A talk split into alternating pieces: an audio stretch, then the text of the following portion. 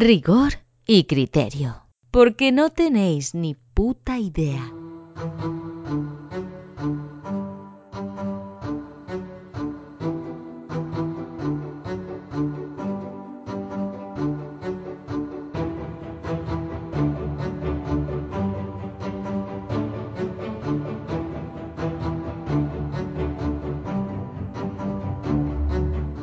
Bienvenidos una vez más a la Chus. La Chus, esta asociación en la que podemos hablar un poco de todo, aunque normalmente este poco de todo suele ser un poco, un poco no, bastante friki. En esta ocasión nos vamos a retrotraer a una época, una época maravillosa, una época nostálgica en nuestro caso, una época nunca soñada por, por los millennials, que es la época en la que tú ibas a un kiosco y había cabeceras y cabeceras de cómics, y no solo de cómics, sino de, de cómics realizados por autores españoles italianos, franceses, cómics maravillosos. Es la época del boom del cómic adulto español. Es una época que yo he vivido y por supuesto Antonio, que es un pelín más viejo que yo, también ha vivido, ¿verdad? ¿El Logarán? Pues hombre, me alegro que me hagas esa pregunta. Lo primero de todo, mm, hola, hola a todos. Y sí, yo he vivido la época, pero sinceramente no sé dónde me pilló, Javi. No sé dónde, dónde me pilló. Tenía la mili. Eh, no creo, ¿no? Pero ya, ya nos cuadrarás un poquito la, eh, el periplo, ¿no? Eh, el espacio temporal que ocupa esto, la ventana temporal de la que estamos hablando. Y no creo que me pillara haciendo la mili, porque yo la mili fui a hacerla en el 96. He estado echando un vistacito por encima del pedazo de, de dossier que te has currado. Y vemos que, que estamos hablando de, de una ventana de tiempo bastante amplia. Y sinceramente no sé dónde estuve, seguramente jugando al Spectrum, seguramente tirado en la calle, porque eran unos tiempos en los que se podía jugar en la calle. Y, todo esto que tú me estás contando, que tú me llevas contando desde hace unos años, porque si hay, si hay una ventaja principal, la única, casi te diría, de grabar podcast, es lo que se aprende, ¿no? Y la gente con la que tratas bueno, no siempre, hay veces que se trata con gente bastante repugnante, pero en general la gente con la que, con la que tratas, la gente que conoce y todo lo que tienen que aportarte y todo lo que tienen que enseñarte. Y cuando tú me mencionas el tema de hoy, yo automáticamente tengo que pensar en ti porque digamos que mi puerta de entrada a todo este mundillo ha sido tú. Ya desde hace un tiempo, desde hace casi te diría que un par de años, ¿no? Eh, he escuchado hablar de determinados personajes, de determinados autores, de determinadas cabeceras y un nombre que se repite una y otra vez, eh, sobre todo que tú repites una y otra vez porque eres muy pesado cuando algo te apasiona y es evidente que esto te apasiona. Y, y yo estoy aprendiendo un montón, pero tú has hablado de nostalgia y no es mi caso. Ya te digo que para mí todo esto es nuevo o es relativamente nuevo y estoy deseando meterle, meterle mano y que me cuentes un poquito a ver por qué este tío es tan importante, por qué estas cabeceras son tan importantes, por qué es tan relevante. Sabes que a mí no me gusta hablar mucho de edad de oros, eh, las cojo siempre con, alfileres, pero parece que tú también nos vas a hablar de una edad de oro, en fin. No es bien bien una edad de oro, es, eh, digamos, un proceso que se va fraguando y que, pues como las películas de destape españolas, pues que cuando se acaba la censura por la muerte de Franco y, y, y pasa a la transición, pues eh, viene un boom de unas películas, pues aquí en España pues, se dejó de tener una censura tan fuerte, tan férrea, y se empezaron a publicar un montón de trabajos eh, españoles que se habían publicado en el extranjero, pero nos estamos anticipando ¿vale? Eh, para que la gente se ponga un poco en contexto, imaginaros que os acercáis a un kiosco y además de el 10 minutos, el hola, el lecturas, el tele indiscreta, etcétera, pues veis unas cabeceras de, cómics, unos cómics eh, con unas portadas bastante sugerentes normalmente, unos cómics con una estética que cuando éramos niños nos podían incluso asustar, eh, lo que veíamos dentro de esos cómics, porque nos parecía cosas extrañas, llenas de monstruos, llenas de, de violencia, etcétera, y eh, unas cabeceras que vamos a empezar a, decir nombres y yo creo que te van a empezar a sonar a ti y a los oyentes inmediatamente. Venga, vamos por ahí. A ver si te suena el Papus. Eh, sí, me suena. Me suena, ¿eh? Me suena, pero haberlo escuchado de. haberlo pues- escuchado comentar, pero. Pues no, vamos a hablar ninguna, mente. no vamos a hablar del Papus porque el Papus empezó ya en vida de Franco Eh, de hecho, es más conocida. Sería una especie de revista como el jueves, ¿vale? Se metían bastante con el tema político y tal, en una época en la que no se podía hacer, y es bastante conocida porque tuvo un atentado con bomba en, su sede, en el cual murió el conserje, si no me equivoco. Pero no, no vamos a hablar de esta cabecera, es más que nada para ponernos un poco en contexto. Pero vamos a empezar con otras que igual sí que te suenan más. Totem. Sí, hombre. esa sí me suena. yo creo que te he hablado alguna vez de, de mi vecino Miguel Francis. La última vez te lo, te lo comentaba con referencia. ¿El que llamaba a las ametralladoras margaritas? Maripili. El que llamaba a la ametralladora circular del Doom Maripili. Bueno, pues este, digamos, ha sido. Mm, eh, este es el vecino que yo tenía con, su dormitorio, con su habitación llenita de, de cómics y ahí es donde yo iba a rapiñar los cómics que, que pudiera, ¿no? O sea, esa habitación estaba llena de cómics y de, y de pósters de, de, grupos de rock. Ahí estaba mm, Iron Maiden y, cosas así, Barón Rojo, esos pósters tan, salvajes y mucho cómic, ¿no? Y yo cada vez que podía, pues arramblaba uno o dos cómics e intentaba leerlos en, la cocina de su casa hasta que llegaba Antoñita, su madre, y bien intencionada veía lo que yo estaba leyendo y me lo quitaba de las manos, ¿no? O sea, decía, esto no es para ti, esto es para muy mayores. y entre eso, y entre esos cómics, pues sí, había mucho tótem. Vale, perfecto. Pues entonces ya tenemos una que te suena, ¿ves? Como si que te suena al final todo. Venga, otra. Cimoc. Hombre, también. También conocida como Cimoc. Claro, si le pones un acentito. También, también, también me, también me suena. También había alguna por allí. Esta era más rollo espada y brujería, ¿no? Bueno, eh, muchísimo porque se nutría bastante de Vicente Segreyes eh, y Segreyes pues tenía la serie El Mercenario, que la verdad es que era lo que tú dices, espada de brujería, también tenían... Bueno, era como una especie de, aventura medieval con, bestias, dragones, etcétera. Sí, no, estaba, estaba bastante bien.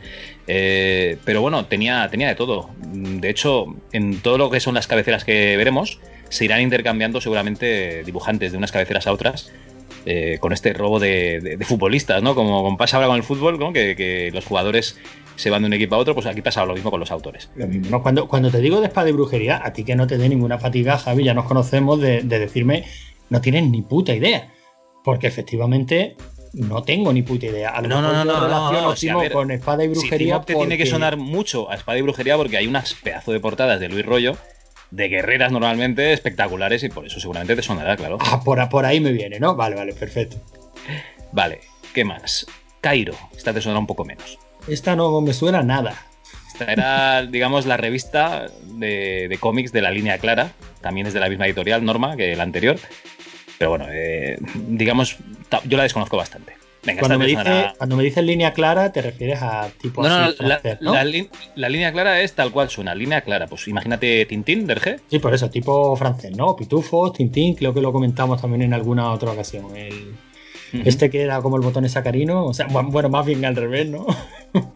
no, es que si te pones así, Bruguera casi todo es línea clara. Si, si te pones a ser muy purista.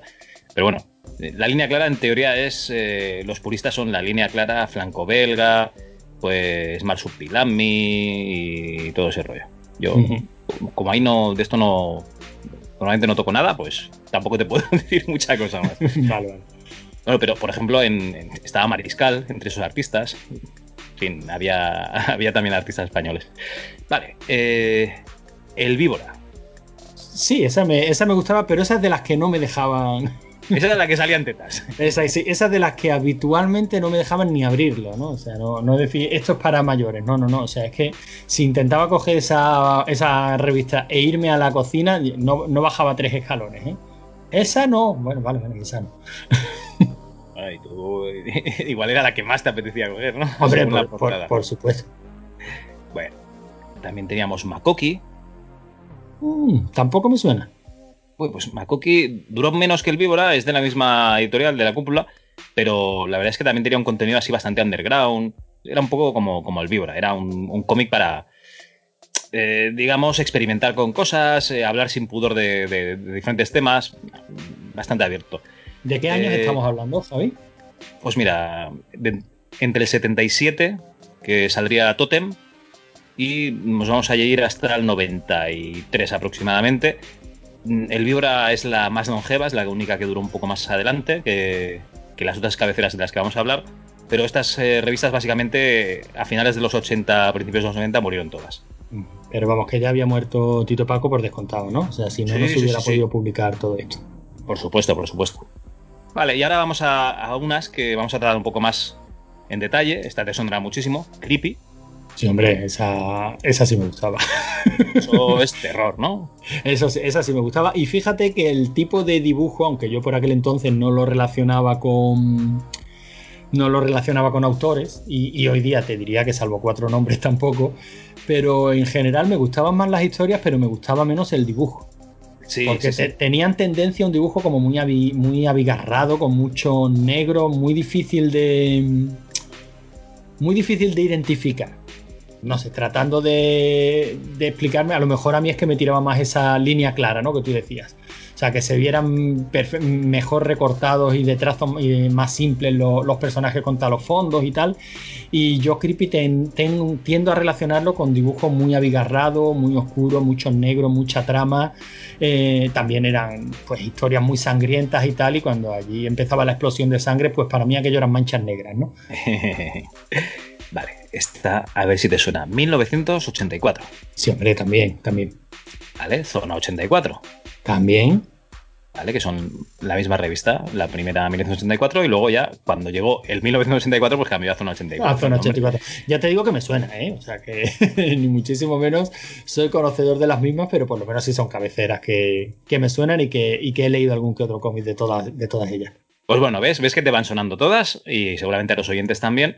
Pues, eh, pues gente como, como tú y como yo, que no tenemos ni puta idea de nada, por eso hacemos este programa que se llama Rigor y Criterio, pues eh, nos hemos traído a una persona que, que realmente pues sí que sabe un poco del tema.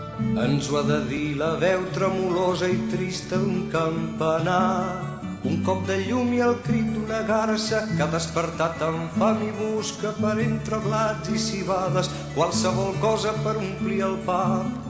O potser el gall que dins la cor canta la nit és morta i ja es fa clar, la nit és morta i ja es fa clar. Mentre jo canto de matinada la vila és adormida encara. Bueno, pues una persona que nos puede ilustrar un poquito más eh, de este tipo de revistas y sobre todo de una, de una editorial en particular, de la editorial Tutain, pues es Aitor Marcet, que es el escritor, autor de un libro que se llama Tutain, un editor adelantado a su tiempo, de Trilita Ediciones, y que es un libro que yo creo que ha salido en este año, ¿verdad, Aitor? Massa temps hi ha per Sí. Eh, a ver, en- realmente eh, es, es una. Lo que hemos hecho aquí ha sido un trabajo de, de recopilación desde, desde la época de Tuten como, como dibujante hasta su última época como agente de pintura.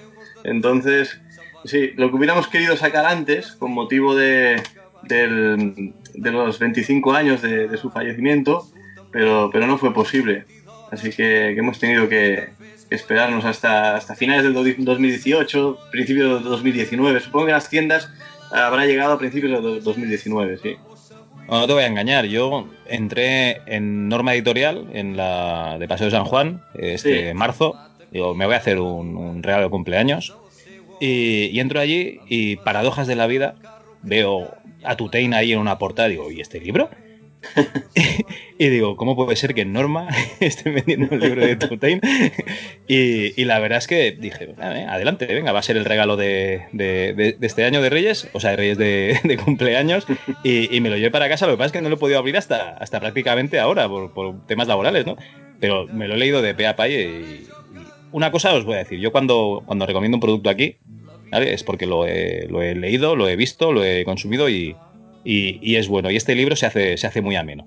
Aparte de lo que sean las partes de recopilación de, de- datos de dibujantes, por ejemplo, cuando se habla de cada cabecera, de, por ejemplo, de Zona 84, pues se dice, pues eh, las series que han habido son esta, esta, esta, esta, esta, que al que no lo sabe, pues le, digamos, le aporta un conocimiento y al que lo sabe, pues son unos trocitos que te puedes saltar porque ya, ya, ya lo conoces, pero bueno, que ahí lo tienes de, de recopilatorio. Sí, perdón, Antonio. No, mira, decía como, como en la presentación hablábamos que yo soy un total y absoluto ignorante en estos temas. Por eso, bueno, agradezco enormemente que, que Aitor esté aquí porque lo que más nos gusta es aprender. Voy a ejercer, si te parece bien, de, de lo que soy, del total y absoluto ignorante que escucha un programa, un podcast en este caso, sobre un tema bastante concreto, que, que en este caso es Tutain, la persona y la editorial que llevaba su nombre, y voy a ejercer del total y absoluto ignorante, ¿vale? Así que cuando yo meta cuchara va a ser para preguntaros algo que para vosotros va a ser tremendamente obvio, pero para mí no, ¿vale? Entonces, eh, has dicho, Javi, paradojas de la vida, me encuentro a Tutain en Norma Comic. Y os habéis Sí. los dos con una risita cómplice. Y yo digo, algo ha pasado aquí, pero yo Bueno, no tengo ni era- idea. Eso era como un spoiler. Te vas a tener que esperar un poquito para, Ah. para saberlo. Leche, entonces eh, estás sembrando, ¿no? Estás haciendo un seeding. eh, Vale, vale, vale. Entonces, espero comiéndome las uñas de verdad, porque quiero saber por qué no puede estar Tutain en una tienda Norma. No, no, sí que, sí que puede estar. De hecho, seguramente estuvo en vida en alguna tienda de norma, pero, Sí. pero no estaría demasiado a gusto, ya te lo digo. Vale, vale, vale, vale. No quiero, no quiero spoilear, ya llegaremos a eso. Pero eh, prepararos que todas mis intervenciones van a ser así, ¿eh? Para preguntar obviedades, o bueno, o cosas que para vosotros son obviedades. No te preocupes, hombre, para eso está el programa, ¿no? Para, para que podamos debatir de estas cositas. Bueno, si os parece bien, nos ponemos un poco en antecedentes, ¿vale? En el libro lo tenéis muy bien explicado, pero yo voy a hacer un mini resumen, ¿no? De, de lo que es este personaje que era Josep Tutain o José Tut- Tutain, Tutain, ¿no? En la época. Pues bueno, nació en Barcelona en 1932. Podemos considerar a Josep Tutain como el mayor pilar de la historieta que ha tenido España, ¿vale? Luego veremos por qué dibujante, guionista, pero sobre todo agente de artistas y editor. Y yo creo que básicamente eh, los amantes de los TVOs lo conocen por esta última faceta, por la de editor. ¿Vale?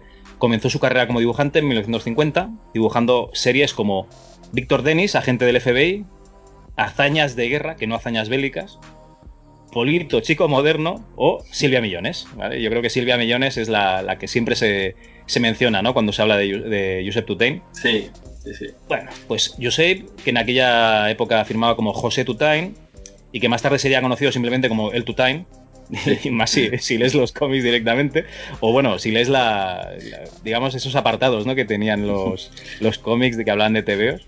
También como mucho- Filmstruck, ¿verdad? como Filmstruck. Había mucho meta, metacómic en, en- en, digamos, en esas reseñas y en esas mini noticias que daban. Sí, Sí. Filmstruck.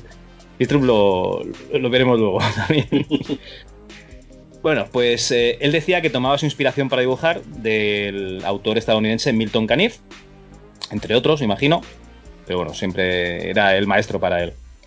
Pues bueno, llegó un momento para Tutain que se vio en la tesitura de tener que buscar trabajo en el extranjero, ya que en España pues, no conseguía el suficiente para mantenerse.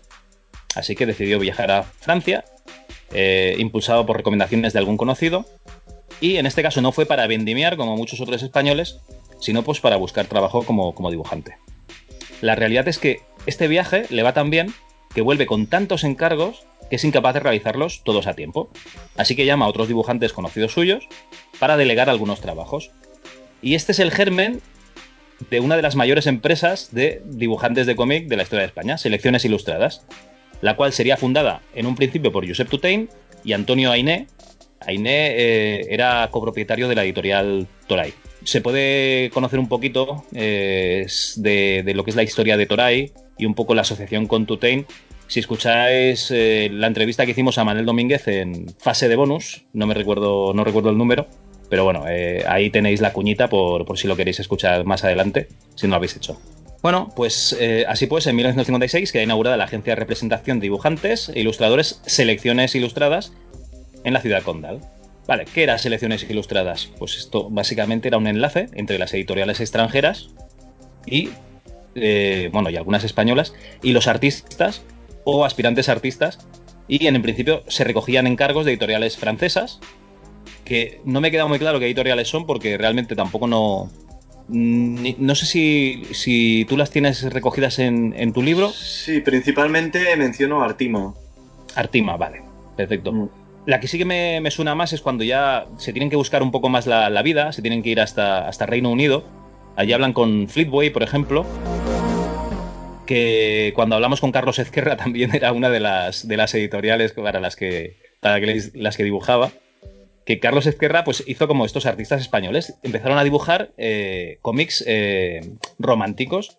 Lo que era la, la, figura femenina, pues era una cosita que, que parece ser que, que lo hacían muy bien los autores españoles y que desbancaron completamente a los ingleses, ¿no?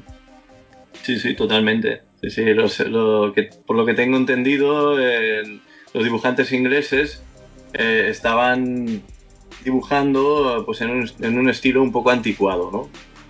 Y claro, al entrar todos estos dibujantes españoles, también tampoco sería de justicia obviar que también habían dibujantes argentinos e italianos que, que también estaban bastante por delante de los británicos. Sí, sí. Bueno, Una pues, cosita, Javi, sí. cuando. Porque esa, este- esta figura para mí siempre. Ya digo, como total desconocedor del mundo del cómic, ¿no? Pero para mí siempre ha sido un poquito confusa, esta de selecciones ilustradas. Selecciones ilustradas no era una editorial, ¿no? No, no, era una compañía de, de representación. ¿Tú sabes lo que es el típico manager de un artista? Que te Ajá. busca los trabajos. O sea, tú no hablas con el artista directamente, tú hablas con, con el manager. Pues básicamente Sí. esta gente se dedicaba a recorrer editoriales buscando encargos Exacto. y tenían unos dibujantes en, en bolsa. En este caso, en selecciones ilustradas, los tenían incluso en, en los buenos tiempos en, la, en lo que es el mismo local. O sea, los tenían allí. Sí, sí, tenían un estudio, tenían un estudio con, con bastantes mesas, en la época de, de mayor esplendor creo que llegaron a tener incluso unas 50 mesas, y, y tenían ahí a los dibujantes y les iban pasando encargos pues de Francia, de Inglaterra, etcétera, etcétera. Sí, sí.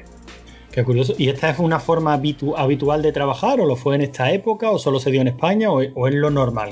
Que los autores, digamos que eh, se ofrezcan a una, a una de estas compañías de representación y ellos son los que le van buscando Vale. trabajo.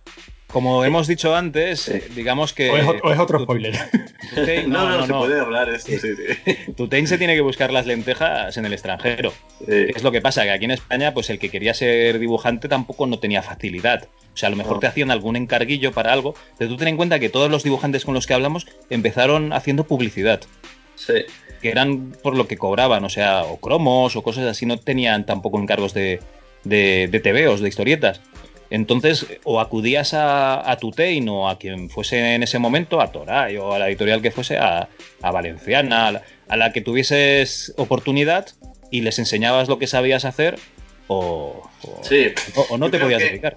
Sobre todo es una, una cosa muy de, como decía Antonio, eh, su pregunta sobre si era un tema de aquella época o de ahora, sí que era bastante común en aquella época, porque piensa Antonio que así como hoy en día es muy fácil, pues que tenemos internet, las comunicaciones con todo el mundo son cuestión de, de segundos, en aquella época para comunicarte, y más desde España, en- teniendo en cuenta la dictadura, para comunicarte con el extranjero y conseguir trabajo era muy complicado. Entonces, y que no era una cosa exclusiva de España, sino que también había otras agencias en Italia, por ejemplo, o en Argentina, como, como os decía, pero sí que eh, era algo muy, muy habitual en, en aquella época. Y, y era la, la manera de que como, como dibujante pues pudieras trabajar para mercados extranjeros, si no por ti mismo, la mayoría de gente no hablaba idiomas, estamos en, en una España muy gris, eh, las cosas eran muy distintas, hoy es totalmente distinto. Ah, pues es curioso, me, me me habéis aclarado una- un nombre y, y que- y- y exactamente qué es lo que eran, que es una duda que he tenido durante bastante tiempo. Bueno, pues eh, lo que es la etapa inglesa de selecciones ilustradas es muy importante porque los artistas pues desbancan, como hemos dicho, a los ingleses. Y esto yo creo que es lo que le da coraje a Tutain de, de decir, ostras, pues si hemos, eh, digamos, estamos mm, enviando un montón de trabajos aquí a Inglaterra, pues podemos llegar un poquito más lejos a, a Estados Unidos. Y ya será el siguiente paso que da. Antes de esto, una anécdota que la recoges muy bien en, eh, en tu libro es que, claro, los dibujantes mm, son españoles. Uno Sí. sería de Cuenca, otro de Madrid, el otro sería de un pueblo de no sé dónde y el otro de Barcelona. Y claro, ellos dibujaban eh, las historias eh, con los guiones que les mandaban de allí de, de Inglaterra, pero la localización y lo que es el diseño de pues, las calles, los coches, etcétera, pues no tenían nada que ver, claro. Claro. Pues a lo mejor te ponían un 600, sí, y allí pues no tenían 600 la gente. O te ponían, yo qué sé, eh, la estatua de Colón y allí la estatua de Colón no sabían lo que era. Entonces, lo que tuvieron que hacer es coger Tutein y José María Bea, un jovencísimo José María Bea en aquella época, irse una semana a sacar fotografías, a sacar documentación gráfica para sus dibujantes. Y, es, y esto ya te marca el punto en el que estaba España, que, que es que no te llegaban casi nada del extranjero. De hecho, esta gente de selecciones ilustradas eran unos privilegiados porque les llegaba material gracias a estos viajes que hacían. Pues les llegaban discos, o libros, o otras cosas. Todo lo que es esta época de, selecciones ilustradas, eh, yo te recomiendo, Antonio, que te leas eh, unos cómics de Carlos Jiménez que se llama Los Profesionales, en el cual Carlos Jiménez es muy autobiográfico, o sea, él realmente mm, escribe sobre lo que ha vivido y, esa época la, refleja muy bien este cómic en el que se ve sobre todo las putadas que se hacían los dibujantes entre ellos, pero si, si, te separas un poco de, esas bromas pesadas que se hacían, ves también la, pues cómo vivían un poco. Y es lo que comentaba Aitor de que, de que hay una figura, porque realmente allí todos los dibujantes que salen en este cómic son, eh, son eh, digamos, eh, gente con seudónimos, o sea, les han cambiado el nombre, pero son dibujantes reales. Y el editor es Filstrup, ¿vale? Pero que básicamente es tu train. Y entonces por eso te ha dicho que también era conocido por, por Filstrup. Yo te lo recomiendo encarecidamente. A ti ya sí, lo... bueno, lo, tengo, lo he escuchado mencionar este, este cómic muchísimas veces. De hecho, el propio Manel Domínguez eh, no hace demasiado que volví a escuchar esa, esa entrevista y también te decía que sí, que el cómic era 100% real, vamos, que aunque hubiera algo ficcionado, pero que aquí, allí lo que se veía y se reconocía perfectamente a los a los protagonistas, ¿no? Y, es verdad que Manuel Domínguez también lo, lo, recomendaba como una obra que si querías conocer un poquito cómo había sido la época, había, había que leerlo. Y bueno, ahí, lo tengo pendiente, pero como lo último que yo leí de este señor me, dejó deprimido y con ganas de morir, pues no sé si. ¿Para cuellos? para cuellos, para cuellos. pues yo, te digo que no tiene nada que ver. Si te lees este y Rambla arriba, Rambla abajo, por ejemplo, ya verás que, el tono es muy diferente. bueno, pues entonces, entonces me animaré. Bueno, yo qué sé, eh, si queréis podemos comentar un poquito, pues algunos autores que, que eran representados por selecciones ilustradas tenemos a. Me voy a dejar un montón porque, como ha comentado Aitor, en el momento de, máximo esplendor, pues había 50 mesas pues, para un montón de dibujantes. Eh, entonces yo voy a decir unos cuantos, pero me dejo muchísimos, ¿eh? Bueno, pues tenemos a Josep María Bea. Lo podéis conocer por historias de Taberna Galáctica, por ejemplo. A Esteban Maroto, pues, por 5 por infinito, por Nave Prisión, o por ser la persona que diseñó el bikini de mallas de Red Sonja. Esto ya sonará un poquito más. Nunca se lo agradeceremos lo suficiente.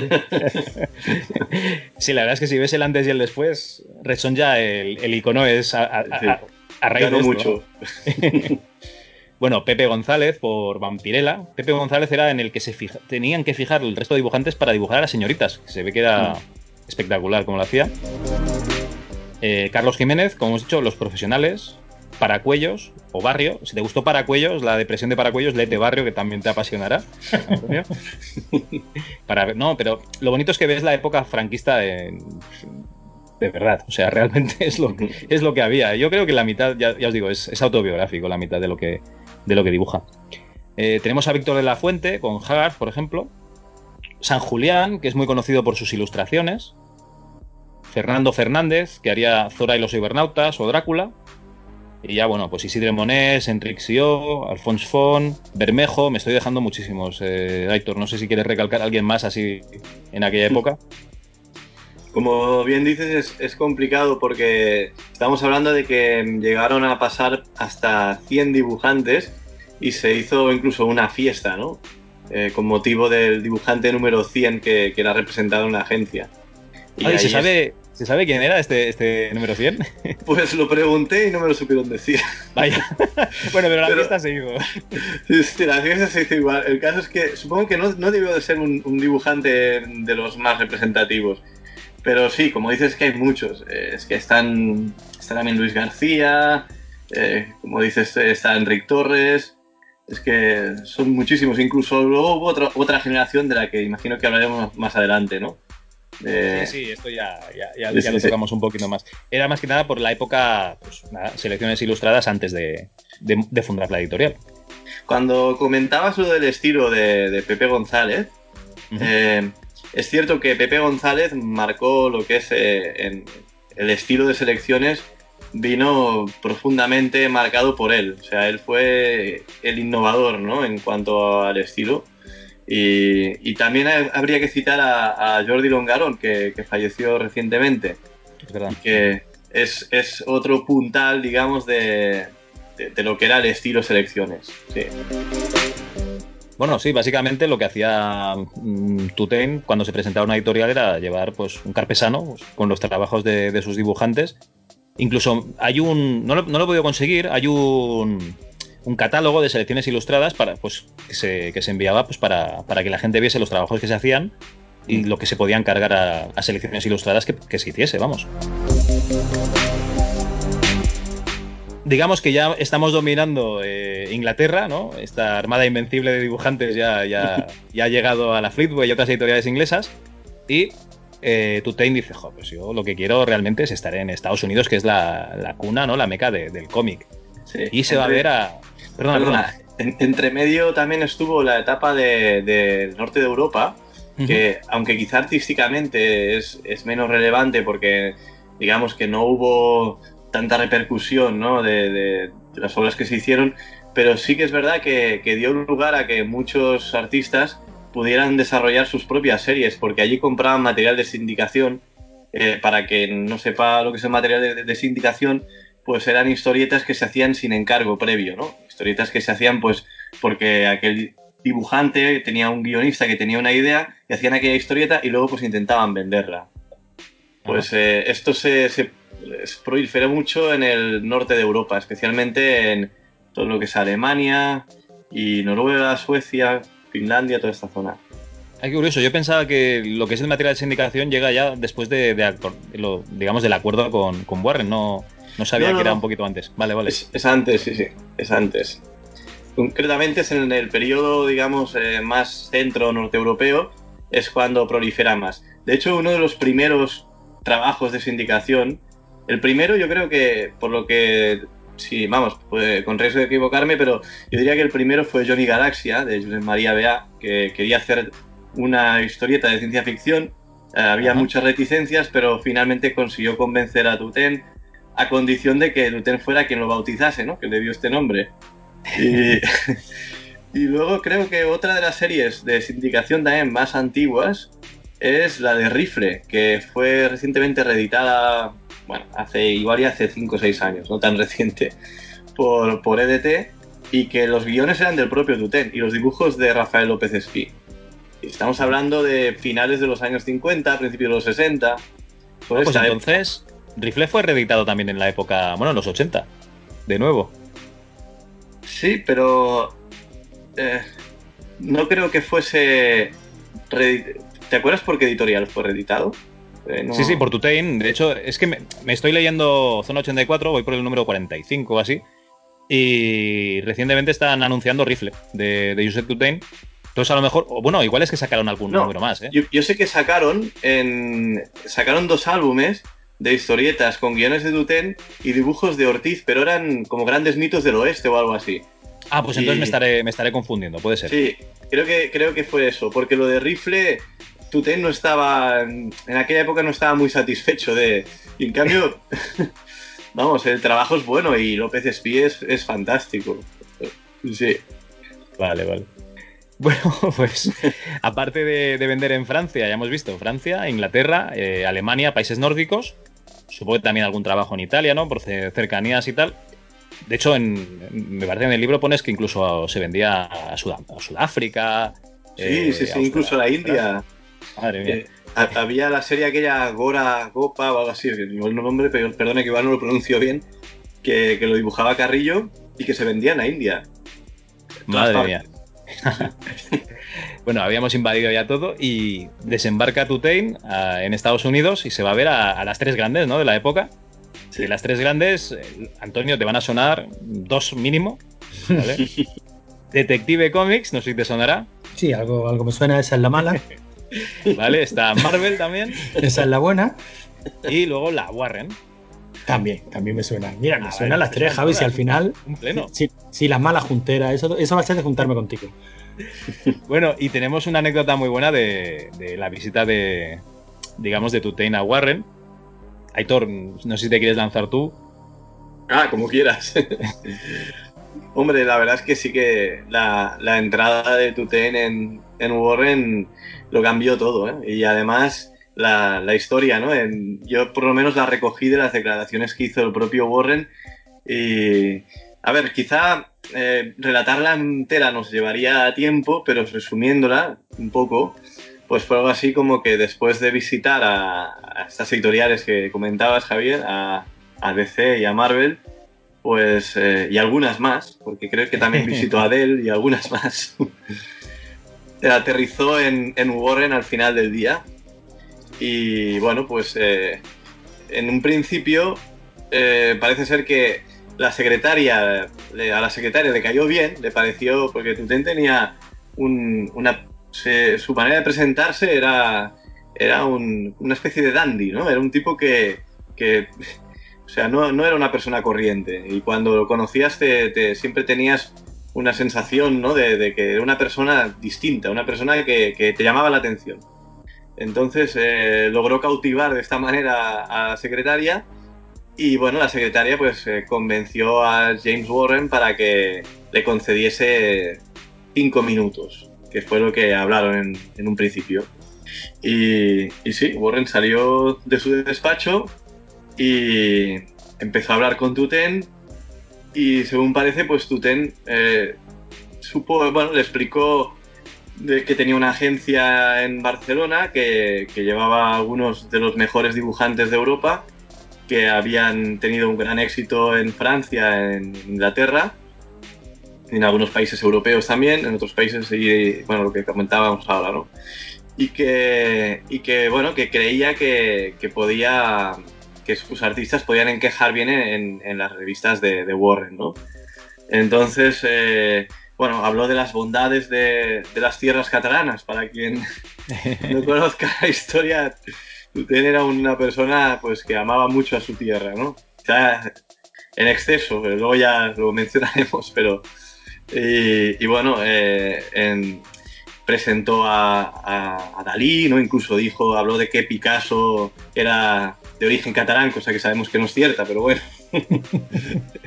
Él todo lo situaba aquí. El caso es que eh, cuando, lo, cuando lo presentó, eh, abrió la carpeta y caramba, aquello a Warren le gustó, ¿no? Entonces eh, le dijo, ¿quiere tomar un café o lo que sea? Y Tuten dijo, hombre, pues sí, ¿no? Un café. Y, le preguntó si podía fumar. Tuten fumaba muchísimo y también era parte de, su presentación, ¿eh? El cigarrillo. Y, sí, sí. Eh, claro, rápidamente Warren cuando vio aquello eh, quedó impactado, ¿no? Aquellas ilustraciones de, de, de, San Julián, de Enrique Torres, los dibujos de, chicas de Pepe González, lo que hablábamos, ¿no? De todos estos artistas. Eh, y claro, dijo, aquí eh, esto que me trae este hombre no, no es cualquier tontería. y bueno, canceló todos los compromisos que tenía ese, ese día, esa tarde, digamos, incluso una cita que habla de que, de que la persona con la que había quedado, que debía de ser una, una chica, imagino, jamás le volvió a hablar y, y, se fue a cenar con Tuten y de ahí salió el, el trato, el trato de, el, trato apalabrado, ¿no? Pero de palabra, pero, pero el primer trato entre selecciones ilustradas y, y Warren. Bueno, que no, no sería un trato normal, porque realmente eh, esto. A ver, Tuten ya había tratado con muchos editores, eh, comentas un editor inglés que, digamos, del que se siente muy influenciado, no recuerdo el nombre. Mike Butterworth. vale. Y también de Jim Warren. Y yo creo que esto al final también es lo que eh, le hace decidirse a hacerse editor, ¿no? O sea, él realmente. ¿Su objetivo cuál es? Porque cuando tú eres un comercial te dedicas a vender. ¿vale? Entonces tienes que venderle a esta gente y esta gente pues, son los que se tienen que hacer querer, derrogar, etcétera. Que son los editores. Y dices, joder, pues mi objetivo final pues va a ser al final ser editorio también, porque tengo dibujantes. Y, yo admiro a estos editores, pues yo también me haré editor. Mm. Y, decide copiar básicamente el, modelo Warren, porque incluso pactaba con, bueno, según las declaraciones que hace en, sus revistas, Tutain, él tenía un trato de tú a tú con Warren. Yo no sé si al final sería así la cosa, pero que, deciden, sí, sí, vamos a sacar una revista y hemos decidido, hemos decidido, ¿eh? llamarla 1984, claro, porque Warren la quería llamar de una manera, pero yo no sé qué, como, como si eso fuese una especie de sociedad. Sí, sí, lo fue, lo fue ciertamente. ¿eh? Bueno, básicamente, eh, Tutain le pasaba trabajos de artistas españoles a Warren y Warren eh, les indicaba, por decir algún nombre, o, o- o le dejaba usar las cabeceras de Warren y le pasaba, les pasaría los trabajos americanos y de otros artistas, imagino. Sí. Piensa que, que Tuten llegó a Warren en un momento en el que Warren acababa de perder, pues nada menos que, que a Wallace Wood, que, que a Angelo Torres, que a Alex Todd, que Frank Frazetta. O sea, las revistas Warren estaban totalmente huérfanas de, dibujantes. eh, tenían alguno que estaba bien, pero estaban huérfanos de dibujantes de calidad. Entonces, Tuten llegó en el momento idóneo, ¿no? Y, y claro, entonces eh, Warren se surtía. Llegó un momento que hasta el 80% de las historietas eran de, de dibujantes españoles. Entonces, la buena parte de, de casi todo su material era de allí. Entonces, es normal que formasen de alguna manera una sociedad porque, pues porque era su principal socio. Era quien le, pro- le proveía de- del material de, de dibujantes, ¿no? Sí, sí, no, la verdad es que es una, una especie de simbiosis. sí. Sí, sí, sí. Bueno, ver, había. disculpadme, Javi, un segundito porque me he perdido sí. un poco con la progresión de, de tiempo. A ver si yo me, si yo me aclaro. Digamos que esto arranca eh, con selecciones ilustradas eh, dándole dibujantes a Warren, ¿no? Y, Bueno, y, y sí. tiempo después es cuando se monta el Tuten ya como editorial o se hizo todo a la vez. No, no, no, tiempo después, sí. Eh, eh, Warren, o sea, Tuten y Warren eh, cerraron los tratos en 1971 y la editorial de Tuten, aunque si bien es cierto que nace en 1973, el material que publica aún no es de Warren. Empieza a publicar cabeceras con títulos Warren en 1978, que es cuando ya cierran definitivamente el acuerdo para que en España podamos tener las, las revistas Warren publicadas con material de aquí, más también dibujantes extranjeros. Vale, vale. Bueno, hay que decir que antes de, de editar revistas, eh, Tutain lo que hace es editar unos álbumes para, para estas editoriales que comentabas tú, ¿no? Eso lo he leído en tu Sí. libro, lo desconocía, que es para algunas editoriales de los países nórdicos, pues, Sí, sí, sí. o sea, edita estas Morgan revistas. Kane y cosas así, sí. Ujú. Y luego aquí en España lo primero que hace son unos álbumes. Los álbumes serían como los comic books, para que te hagas una idea. ¿Vale? O novela gráfica, no sé cómo llamarlo. Básicamente es un recopilatorio, una, un álbum. Sí. Hoy en Y- día los llamamos libros, ¿no? Más bien, pero sí. Son realmente son álbumes recopilatorios. Vale, y empezó con unas presentaciones de, de sus artistas, ¿no? Que sería cuando el cómic es arte. Que si no me equivoco eran de cinco artistas: Pepe González, Fernando Fernández, Esteban Maroto y. Y, y no recuerdo los otros dos.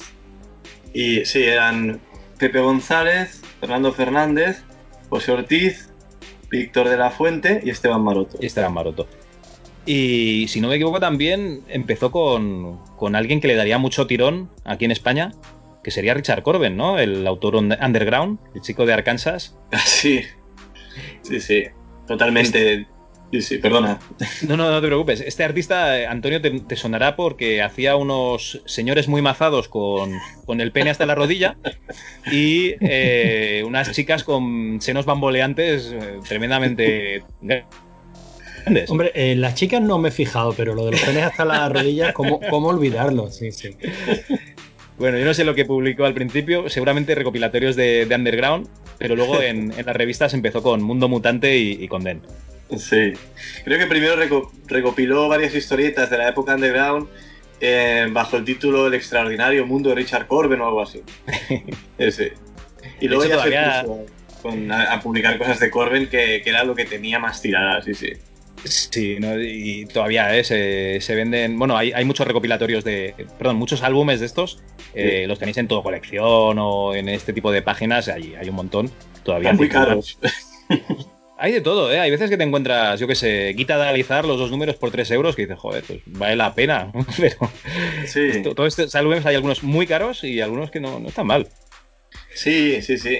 Pero piensa que, que, mm, hay algunos que alcanzan, me refiero a los más difíciles, ¿no?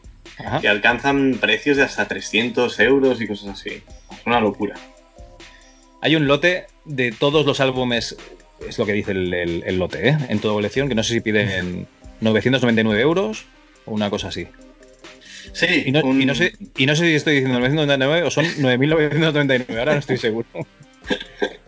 Sí, sí, hay un lote que, que todo que realmente, sí, de todos los lotes de Corben, ¿verdad? ¿Te refieres? No, no, de todos los lotes de, de Tutain, en teoría. ah, de, de todo lo de Tuten, vale. ese es Thor y el los lote- cibernautas, eh, bueno, todos, todos, el Señor de los Anillos, todos. Sí, sí, sí. Ese lote lleva por lo menos ahí 10 años, he puesto.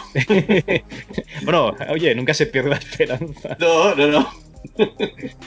Aún lo venderán.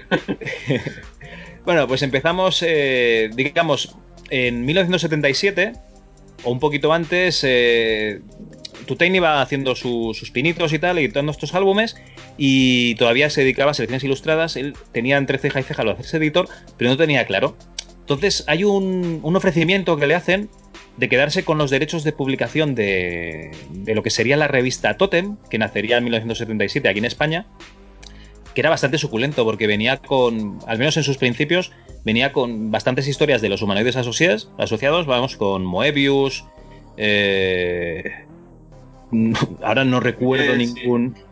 ninguna historia que me haya leído de, de ellos, pero había autores italianos, estaba también Hugo Pratt, por ejemplo, estaba Guido Crepax, eh, bueno, tenía un buen surtido de, de autores bastante conocidos, historias muy buenas, y, y lo dejó pasar, ¿no? Pasó ficha, dijo, va, de momento, mm, yo, yo imagino que lo que quería hacer era sacar la editorial con material Warren y suyo, y esto lo dejó pasar y le pasaron un poco la mano por la cara, ¿no? Empezaron en 1977 a sacar Totem eh, aquí en España y, y la verdad es que es una revista mm, de una calidad muy buena, mm, unas historias bastante, bastante buenas y muy, y muy conocidas y, y que de- si hablas con, con la gente que leía cómics en aquella época, le dejan muy buen sabor de boca. Mira, ahora que mencionabas esto, y podemos a- empezar a informar ya a Antonio de que lo que hablábamos de Norma, ¿no? Pues eh, Antonio, igual conoces que, que el, eh, quien fundó Norma Editorial se llama Rafa Martínez, ¿no? Sí, sí, hombre, sí, el nombre, el nombre sí me suena. Te suena, ¿no?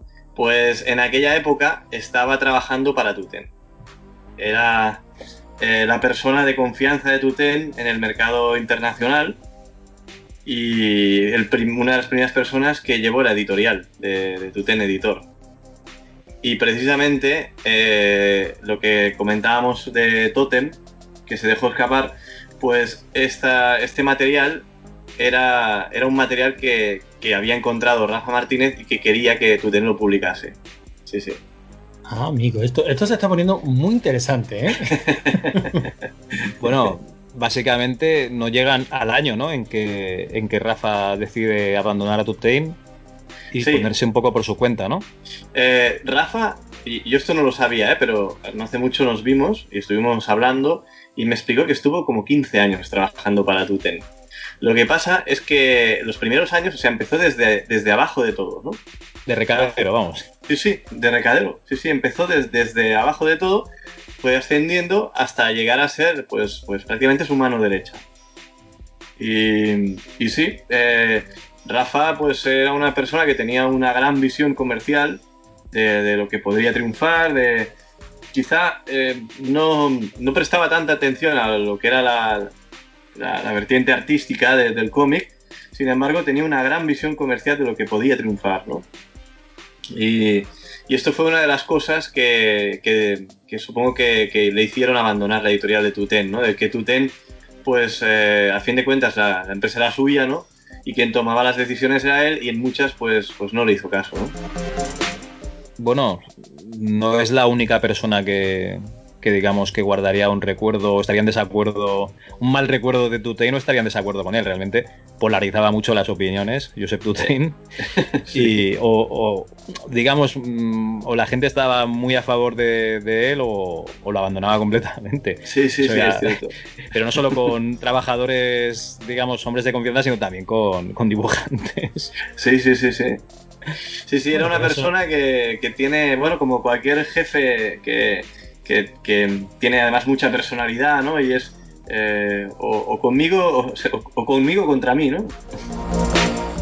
Sí, es lo, es lo que iba a decir. Yo creo que eso casi será un rasgo común de, de todo este tipo de personalidades tan, bueno, pues tan geniales, ¿no? Que al fin y al cabo tienen una idea, la llevan a, la llevan a cabo y evidentemente Esas son, eh, eh, el perfil de ese tipo de personas es aquí se hace lo que digo yo.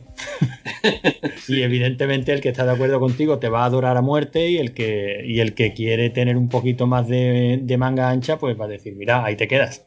Pero eso yo, yo, creo que es muy, muy común, ¿no? En este, en este tipo de mundos empresariales y sobre todo estos mundos que mezclan parte empresarial y parte artística. Sí. En, la que, en, la que, pesa mucho la parte artística también y, y, ya sabemos que los artistas están un poco locos todos y envenenados de ego, así que me, me parece bastante, bastante común.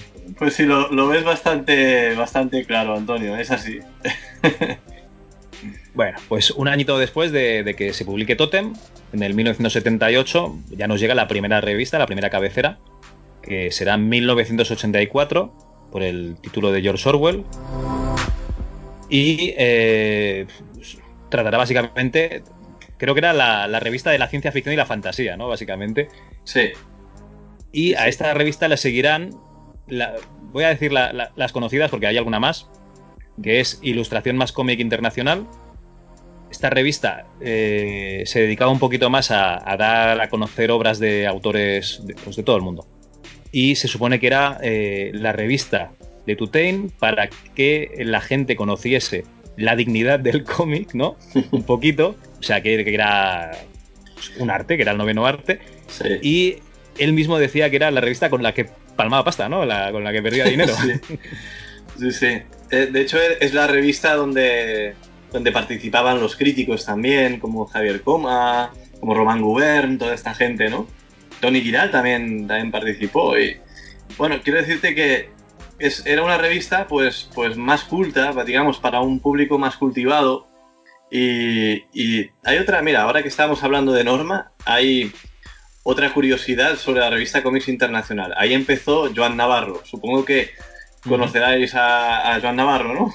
Sí, sí pues eh, él ya, había, ya venía del Club de Amigos de la Historieta y había hecho otras, otras cosas, pero yo creo que cuando se, se hizo muy popular entre los lectores de cómics fue a través de la revista Comics Internacional y él publicaba allí un, una serie de, de artículos que, que, además tuvieron mucha repercusión y fueron muy polémicos también.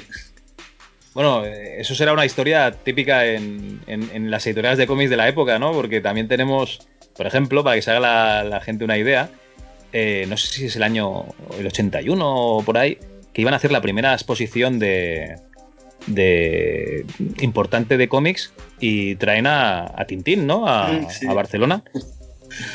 Sí, y vamos, sí, Javier Coma se volvió loco, dice, ¿cómo que, que, Tintín? Si aquí tenemos a los mejores dibujantes del, del mundo.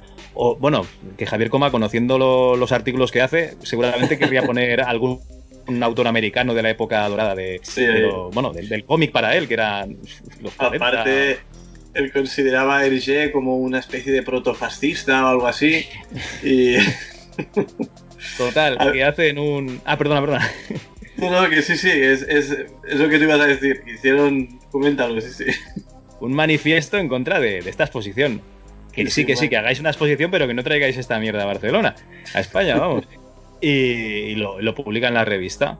Total, que ya los tienes enfadados, pues a la gente de Norma que digamos estaban un poco con la línea clara y también se, se ponían un poquito a, a Tutain por, por, lo que hemos comentado antes, pues claro, aquí empezaban a tirarse pullitas de, de, una revista a la otra. Yo no sé si hubo incluso denuncias.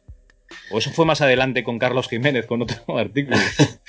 eso fue, sí, luego, pero fue con por unas declaraciones que hizo Carlos Jiménez en contra del Papus. Y, vale, sí, sí. vale, vale, es verdad.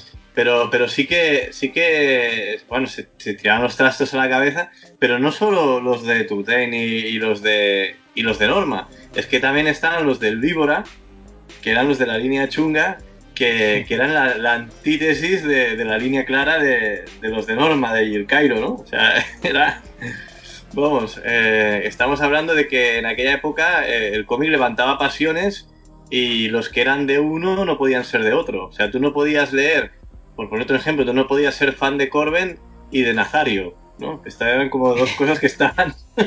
Esto es el Sega contra Nintendo de, de, de los cómics. El mundillo del cómic, ¿no? De todas maneras, sí, sí. Os, estoy, os estoy escuchando y estáis hablando de que se lanzaban pullas en los artículos uno contra otro. Sí, sí, sí. Yo, yo creo que necesito ahora que me expliquéis un poquito exactamente de qué se componía una de estas revistas, porque la revista, aparte de cómic, entonces había artículos también, ¿no? Eran artículos sesudos, eran artículos de opinión. Había de todo. la Había de todo, sí. Pero cuando, entonces cuando pensamos en estos cómics no pensamos en una cabecera tipo de Amazing Spider-Man, ¿no? Mira, yo Era una historieta que como mucho continuaba en el siguiente y poco más, ¿no? Era algo muy distinto. Estamos hablando de, de que era cómic dirigido a un público adulto. Entonces, eh, la mayoría de lectores, eh, digamos que estaban entre los 20 y 30 años, incluso más, ¿no? Muchos de ellos. Y, piensa que gente como, como estos, ¿no? Como Javier Coma o como Román Gubern son, son personas de- del mundo académico, ¿no? Son intelectuales. Entonces sus artículos sí que son bastante sesudos. Son Es- un coñazo. No, no, básica- básicamente, Antonio. para Sí, pero, pero, pero más que por temática me refiero por, por estructura. O sea, que esto básicamente era una revista que orbitaba alrededor de cómics y evidentemente tenía cómics, pero tenía más secciones, ¿no? Sería una especie de estructura- carrier du cinema, una cosa así, pero del cómic. La Sí, sí. estructura era una portada espectacular, que era lo que atraía a la gente. Sí. Entonces te encontrabas con una pequeña editorial. Normalmente la editorial era llorar porque, porque se vende poco. O porque hay demasiadas. Eso ha cambiado poco, Javi. o porque hay demasiadas publicaciones en el mercado y se va a hundir el mercado, eh, o porque no les dan subvenciones, bueno, eh, básicamente esto. Eh, y luego había unos pequeños artículos de novedades del, de- del sector.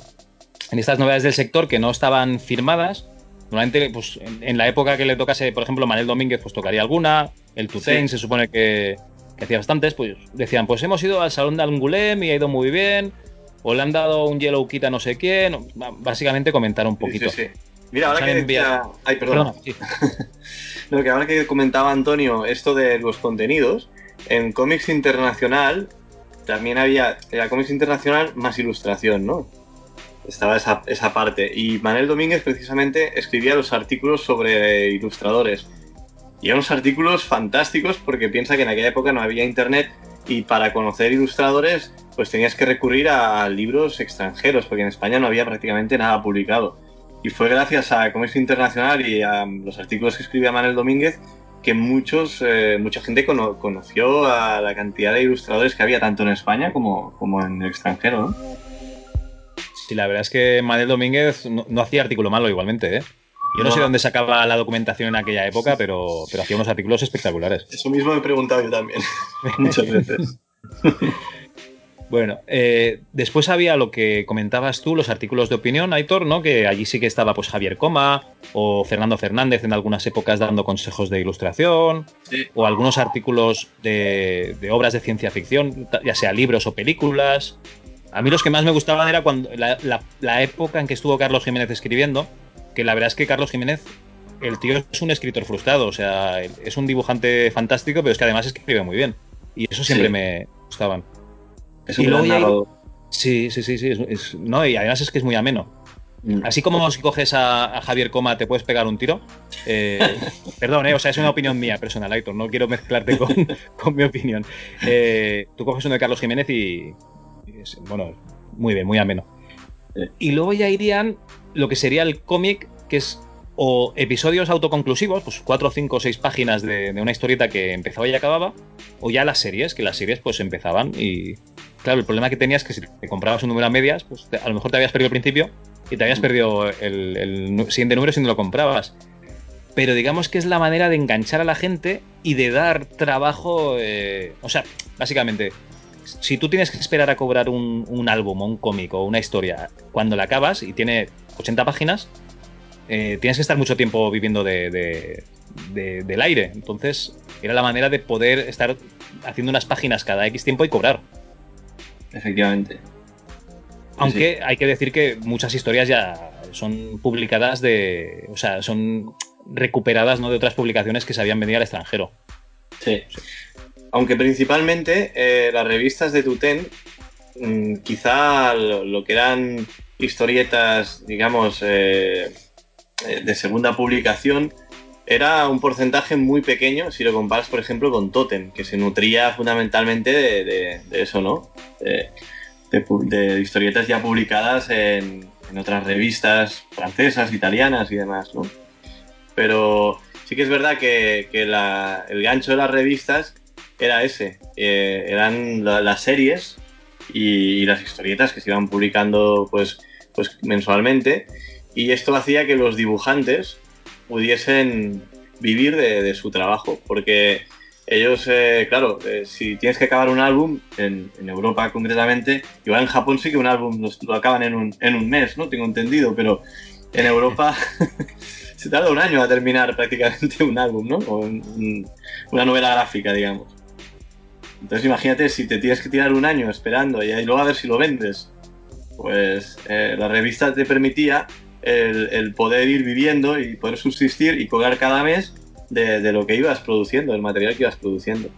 Esto crea una controversia que es que había, bueno, según lo que dicen en, en la revista, ¿eh? en las revistas Mm. de, de Tutain, porque claro, tú tienes que creer lo que, que lo que publican o lo que responden es de, de cartas que les llegaban. Yo me imagino que sí. Sí, sí, cierto. creaba la, la controversia de algunos eh, suscriptores o de algunos lectores que decían, oye, pero cuando publiquéis un álbum recopilatorio, hacedlo de historias originales, no que estas ya me las he leído.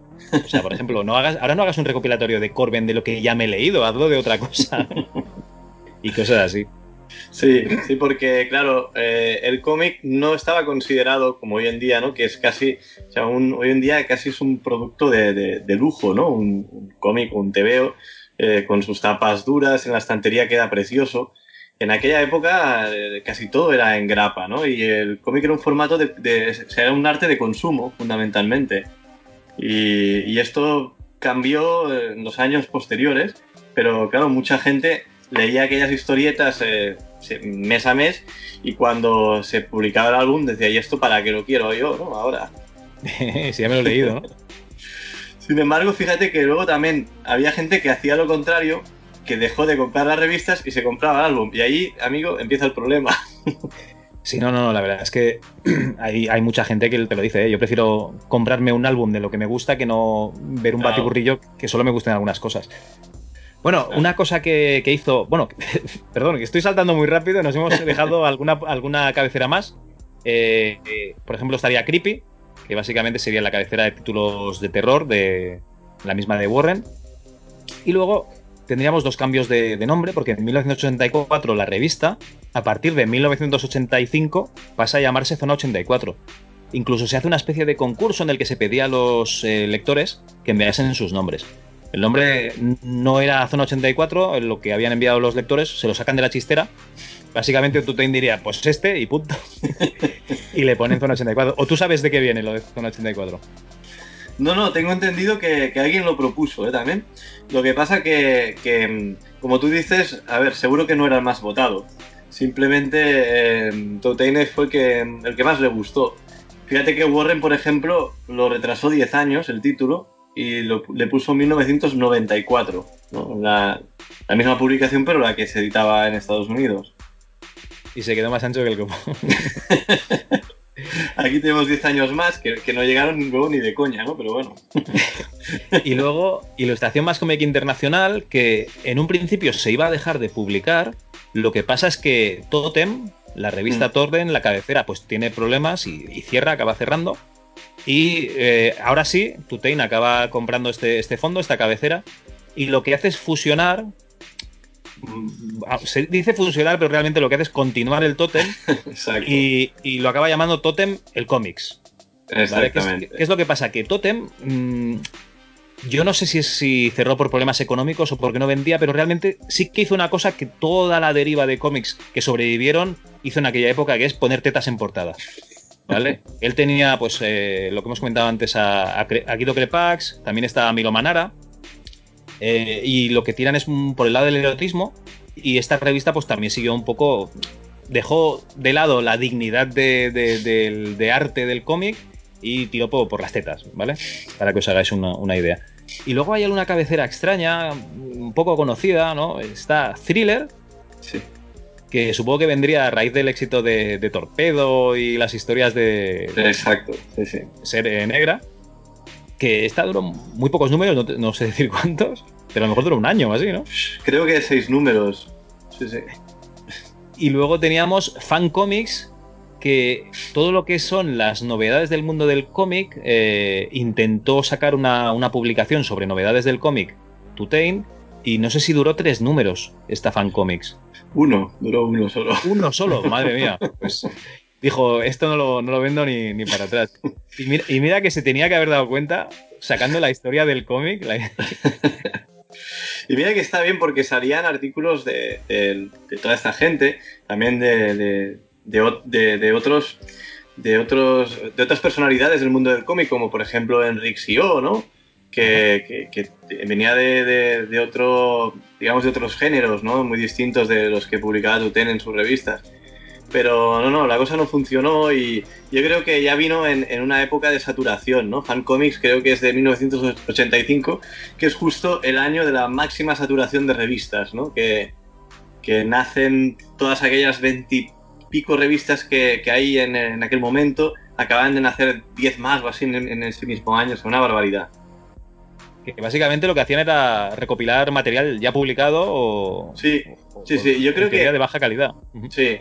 Es que allí habría que diferenciar mucho de lo que son las, revistas que, publicaban material propio, te guste más o no, como por ejemplo eran eh, pues eh, el Cairo o, una que acaba de nacer entonces, que es Madrid, o, por ejemplo la, la Zona 84, y, y las que publicaban material, eh, pues eso, eh, reciclado o requete ciclado ya, que había pasado ya por un montón de revistas y que lo volvías a ver, ¿no? En eso, Roca, a ver, a mí me encanta Totem, ¿eh? O sea, soy un gran fan de, de Totem, pero Roberto Roca, que era, que era el editor que, que llevaba, creo que lleva a sacar hasta 20 títulos o así, una barbaridad. Que era la, la táctica bruguera, ¿no? Saturar el sí, mercado, sí. a ver si vendo yo más que los demás y los hundo, ¿no? Se sacó un montón de cabeceras, eh, ya te digo, o sea, una barbaridad. Y, y, algunas estaban bien, pero claro, llegó un, monto, un, momento que aquello era una locura. Más luego los que se apuntaron al carro, eh, tipo, pues que si Delta, que si, bueno, una cantidad de revistas que, que, que, era, que era una locura aquello. Una, una, pregunta que me ha surgido cuando has mencionado, Javi, lo de la táctica bruguera. Sí. Y, y, hombre, es que es un tema que, que hay que sacar porque también eh, tú tienes catalán y este es un tema muy catalán, que es el de la pela en la pela.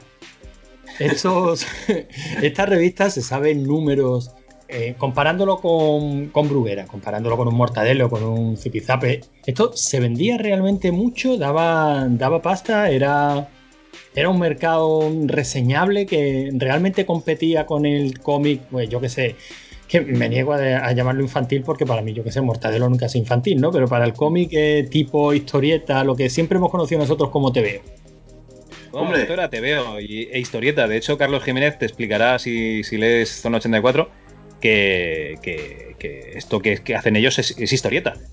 Que ni sí. es cómic ni es TVO, que es una historieta de toda la vida. Incluso lo defenderán un, eh, en, en, un juzgado. Pero bueno, eh, no, no, tengo cifras exactas. Yo creo que Creepy cuando cierra dice que no la cierran por, por, pocas ventas, sino por falta de material y decía que se vendían más de 11.000 o 12.000 números. Sí, piensa que en el momento de, máximo esplendor, quizá en el año 83, podríamos decir que fue el año máximo del boom del cómic adulto, algunas revistas como, como 1984 llegaban a los 50.000 ejemplares, ¿eh? Era, eran ya tiradas importantes, ¿eh? Para un país como España. Eh, si, si, lo comparamos, evidentemente, con Estados Unidos, pues es una ridiculez, ¿no? Pero para un país como España, la verdad es que ya, ya es algo considerable. Ahora que lo dices, en uno de los números sí que comenta, yo creo que es Tutain, no está firmado, pero dice, imaginaros que cada número que hemos sacado lo leen del orden de, de seis o siete personas, o cinco, no me acuerdo cuántos dice, mm. entonces estamos llegando a tanta gente. Y sí que es verdad que decía, hacía una estimación de números. O sea, realmente sí. lo que justificaba era que sí, que vendían a lo mejor pocos números comparados con una revista, o sea, una revista, perdón, con, con un periódico, pero que realmente lo leía tanta gente que llegaban a mucha gente. Sí, sí. Entonces, eh, las tiradas, pues, es que yo no sé cuánto hacía un mortadelo tampoco, Antonio, para. no, no, claro, no, no, lo sé, simplemente se me, se me, o sea, se me presenta la duda, ¿no? Digo, bueno, realmente cuánto vendían estas esta revistas. Sabes que Javi, tú y yo hemos hablado muchas veces de, de lo que se podían vender pues, las revistas de, de, informática de la época, ¿no? Que empezaban a salir también en ese año 83, 84. Sí. Y, y eran revistas que no se comandaban de precio, pero creo que eran considerablemente más caras que que estas de las que estamos hablando y tenían unas tiradas muy, muy, muy, muy altas. Sí, pues mm, no te sé decir. Lo siento. Bueno, no, Pero no, bueno, no, no, no- no pretendía tampoco que me, que me sacaras de la duda, simplemente por si, si teníais algún dato, ¿no? Alguna, si no lo investigaremos porque me parece No, no, no, no, es el dato, el dato, el dato que te ha dicho Aitor es más, es más que correcto. Y seguramente Creepy también vendería del orden de, de 20 o 30 mil Sí. en el momento álgido. Eh, DC Comics Internacional es la que vendía menos. Y, y como tú dices, eh, el, el tema de las ventas pues fue bajando a partir de 1984, empezó a bajar poco a poco. Y sí, eh, si Creepy vendía 20.000, pues pa- pasó a vender 15.000, todo que aún es una cantidad considerable para, para una revista de cómic, ¿no? Pero sí que es verdad que, claro, al desaparecer Warren, que era el... el- la- claro, es que piensa que producir una revista es muy caro y tienes que, que combinar varios países para en que se publica aquel material, ¿no? Si dejan de existir las revistas de terror y solo existe el creepy español, pues eso no da lo suficiente como para que los autores puedan sobrevivir. Claro, no es lo mismo vender 10.000 números, por decir algo, o 20.000 aquí en Mm. España que no vender 20.000 más 50.000, por ejemplo, en Estados Unidos, Mm. y que ese mismo, eso, o sea, los gastos de los dibujantes se repartirán entre el número total de, de números. Exacto. Exacto. O sea, los dibujantes, eh, precisamente sus ingresos dependían del mercado internacional para, para poder dedicarse exclusivamente a ello, ¿no? En el momento en el que se depende solo del mercado nacional, pues la cosa se complica mucho. No, eso casi es generalizado, ¿no? Casi hoy día casi cualquier manifestación artística que sea de consumo requiere de un mercado internacional, si no es inasumible, vamos. Claro. Bueno, tenía una cosa bastante interesante también, eh, Tutain, que es que sacaba los premios anuales de, de Sí. dibujantes, portadistas, guionistas, etcétera, que unos eran por parte de la crítica especializada y otros eran por parte de, de los lectores. Sí. Y se daban casos, por ejemplo, de que pues, un portadista de, de Cimoc saliese, saliese ganador, por ejemplo, por decir algo. Y tuviese que hacer la entrega a Tutain a, a quien fuese en ese momento, a la competencia. Sí. No, y, la, y la verdad es que siempre- al principio, sobre todo en los primeros años, se lo tomaban muy como algo, como los Oscars, como la- los Oscars de los cómics, y te hacían unos super reportajes ahí. Pues hemos ido a cenar a. ¿Cómo se llamaba el restaurante aquel? La, la, La, Font del Gat, ¿no? la Font del Gat y tal, y salían ahí el Tutén con no sé quién, o Fernando Fernández y señora, y sabes, y te ponían sí. ahí las fotos. Era- eran celebrities, ¿eh? Para los lectores. O sea, bueno, yo mismo lo- los, los- lo- era el mensaje me llegaba así, ¿no? Como que eran celebridades de, de- del mundo este. Yo, yo recuerdo que, que la primera vez que vi en persona, por ejemplo, a Fernández, a Fernando Fernández, pues para mí era poco más que si acabara de, de conocer a Mike Jagger, ¿no? Salvando las distancias, ¿no? Pobre Fernando, pero quiero decirte que- que Hombre, Fernando era más guapo, ¿eh? Sí, ¿no? Y me refiero a que, a que eh, tú fíjate, en Warren, por ejemplo, eh, esto ya se hacía, ¿no? Y los dibujantes americanos sí que son celebridades, porque se les dedican museos, sus casas cuando mueren, ¿no? Se convierten en museos. eh, o sea, se, se presta mucha atención, ¿no? A, por ejemplo, eh, gente como, como Disco, como Kirby son auténticos ídolos, ¿no? Que, que vayas por donde vayas eh, son conocidos. Mientras que aquí no ocurría hasta esta época. En esta época los nombres de los dibujantes empezaron a aparecer en, en las revistas, las fotos, eh, los identificabas con una cara, se hacía una biografía y sabías que detrás de, de- de aquel dibujo había un artista, ¿no? Sí, ¿no? Y, y que Tutain intentaba dignificar lo que es el mundo de- del cómic por todo lo posible. También es, es verdad que, claro, cuanto más dignificado estuviese, más, eh, digamos, más ayudas estatales, más Claro. altavoz eh, tendría en la tele, en los medios de comunicación, radio, etcétera, y más eh, ventas se supone que, tendría. Pero sí, él lo intentaba dignificar de todas las maneras. Sí. Sí, sí. De hecho, el propio Javier Coma, en unas de sus. Aunque lo que hablábamos, ¿no? Que sí que es- una persona muy densa, ¿no? Escribiendo. Pero en una de las declaraciones, cuando hablaba sobre, sobre Tutén, decía que fue el principal animador, ¿no? de- de- del mundo de- del cómic. Porque por ese papel de, dignifica- de dignificador y de lograr que, que el cómic pues dejase de ser un, un producto de consumo para niños y se convirtiese pues en, en parte de nuestra cultura popular de cada día y, y al mismo tiempo con un mensaje de- detrás de todo aquello, ¿no? que no era simplemente para evasión, sino que habían mensajes detrás de todo aquello. Bueno, es que de hecho nosotros ya lo conocemos, ¿no? Pero eh, hay un montón de, de, oyentes que a lo mejor son un poco más jóvenes que no lo sabrán, pero básicamente desde finales de la guerra civil aquí en España hay un momento en el que solo se permite sacar eh, cómics, tebeos, eh, mm. que tengan que ver con la dignificación, bueno, dignificación no, con la exaltación de, del partido mm. o, o, o, cosas infantiles y nimias que, que sean completamente inocuas. Entonces, al final aquí lo que pasa es que hay una censura fuertísima y solo se pueden publicar, eh, pues eso, o, aventuras bélicas en las que hay unos, eh, digamos, ideales bastante marcados, o, cómics eh, gamberros, pero para niños que no sean demasiado gamberros y que, que no salgan señoritas enseñando nada. Sí, y, sí, sí. Entonces, claro, todos. Perdona, perdona. No, que tengo entendido que hasta, hasta, por unas declaraciones que hizo Escobar, ya sabéis, el dibujante de Zipizape y de Carpanta, que casi le prohíben Carpanta porque se suponía que en España no se pasaba hambre. Y... Claro, claro. Sí, sí, eso, eso, eso lo ha comentado en alguna, en alguna entrevista. Bueno, sí, y te sí. has dejado las cabeceras estas para enseñar a las niñas a ser buenas madres y esposas, ¿eh? Bueno, correcto. que, también, que también había algunas. Sí. sí, sí, las floritas y todas esas cosas. Sí, sí, sí. sí, sí. Bueno, había también otro mercado que me, hecho, me hace mucha gracia porque eh, leyendo un poco, documentándome en TVosfera, esa, esa, web fantástica, al que no la conozca y le guste el mundo de, de la historieta, pues ya tarda. En TVosfera he buscado a Joseph Tutain, incluso había hecho dibujos para la cabecera de galerías preciados, que yo no lo sabía y sacaba numeritos de ocho páginas de, de publicidad con, con TVOs. Supongo que mientras iban las madres a comprar, las, iban las madres, no iban los padres, los padres estaban trabajando en el bar. Cuando iban las madres a comprar, eh, España, el, niño, el, niño, que estaba agobiado por allí, pues le daban la revistita y lo tenían contento un rato. es maravilloso. Bueno, eh, entonces lo que estábamos comentando es que salimos de esta época en la que no se puede publicar nada aquí a una época que es cuando, cuando muere Franco en la que un montón de dibujantes, por ejemplo, los de selecciones ilustradas, aunque había otros, habían estado publicando material.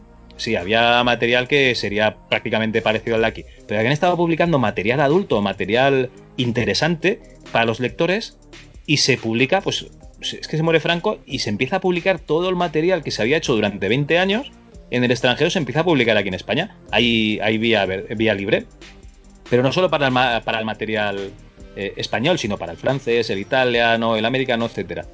Entonces, es lo que comentabas tú, que hay un boom de, de, del cómic, pero porque se publica todo a la vez. Y lo que intenta hacer Tutain es eh, publicar eh, cómics de sus artistas y darle trabajo a sus propios artistas. O sea, realmente eh, no es solo mm, importar chips de China, es dar trabajo también a la, gente de aquí. Entonces lo que, lo que hace es, una labor pues bastante importante y se da la, la, el tema de que hay un montón de, de, gente en España, pero realmente lectores de cómics no hay, solo era para los chiquillos. Entonces, eh, tú has comentado antes una edad que era entre los 20 y los 30 y pico años, entre los 25 y 35 años, parece que has dicho, pero hay un Zona 84 en el que hacen una encuesta al público y se ve que la edad de los lectores de cómics es entre los 17 y los 25 años aproximadamente, las que, de, de los que contestan, ¿eh? o sea, de los que envían la, las encuestas. Entonces, es el cómic para adultos, pero realmente es un cómic para, para chavales. Eh, los adultos no leen cómics, ¿vale? O sea, salvo cuatro casos, en España no había lectores de cómics. Entonces, eh, se da. Es, sí, digamos, una había... época en la que en la que no había, había un poco de estigma también, ¿no? De sacar un cómic en público un adulto. Parecía como que, que era casi un, un, ignorante, ¿no? Que no sabes leer, que tienes que leer estas cosillas, estos dibujillos. Bueno, esto para ponerlos también en situación, que no lo hemos comentado antes. Luego otra, otra cosita que también tenían estas cabeceras es, eh, digamos, eh, se involucraban muchísimo a, lo, a, los lectores con unos concursos para dibujantes y guionistas noveles, que esto luego fue llevado por todos los ayuntamientos, yo creo que de, de, del, momento, porque siempre lo anunciaban en, Zona 84, en 1984, que es eh, pues eso, un concurso en el que tú enviabas tu, tus dibujos o tus guiones y si tenías suerte, pasabas el corte, pues, pues podía salir tu historieta publicada en una de las cabeceras. Sí, sí. Hubo varios dibujantes, de hecho, que, que salieron de, estos concursos, como por ejemplo Enrique Corominas o Rafa Negrete. Quiero decir que, que Tuten en esto de, de, de, descubrir gente era una de las era una de sus constantes ¿no? En, durante, a lo largo de toda su trayectoria siempre estaba buscando más y más y más dibujantes. Bueno, mm, y luego por obligación, ¿no? Luego lo, explicaremos. Pero luego fue, ya fue por obligación también. Esto era la cantera. Exacto. Bueno, eh, poco, poco después de, emprender esta aventura editorial, eh, hemos de decir que Josep Tutain era de un pueblo que se llama La Floresta. No sé si es un pueblo, una urbanización, exactamente no. Bueno, La Floresta, eh, realmente él, era de Barcelona, pero se fue a vivir a, La Floresta. Ah, vale, perdona, es verdad. es, una urbanización que pertenece al término municipal de San Cugat del Vallés, pero sí está colindante con el término municipal de Barcelona.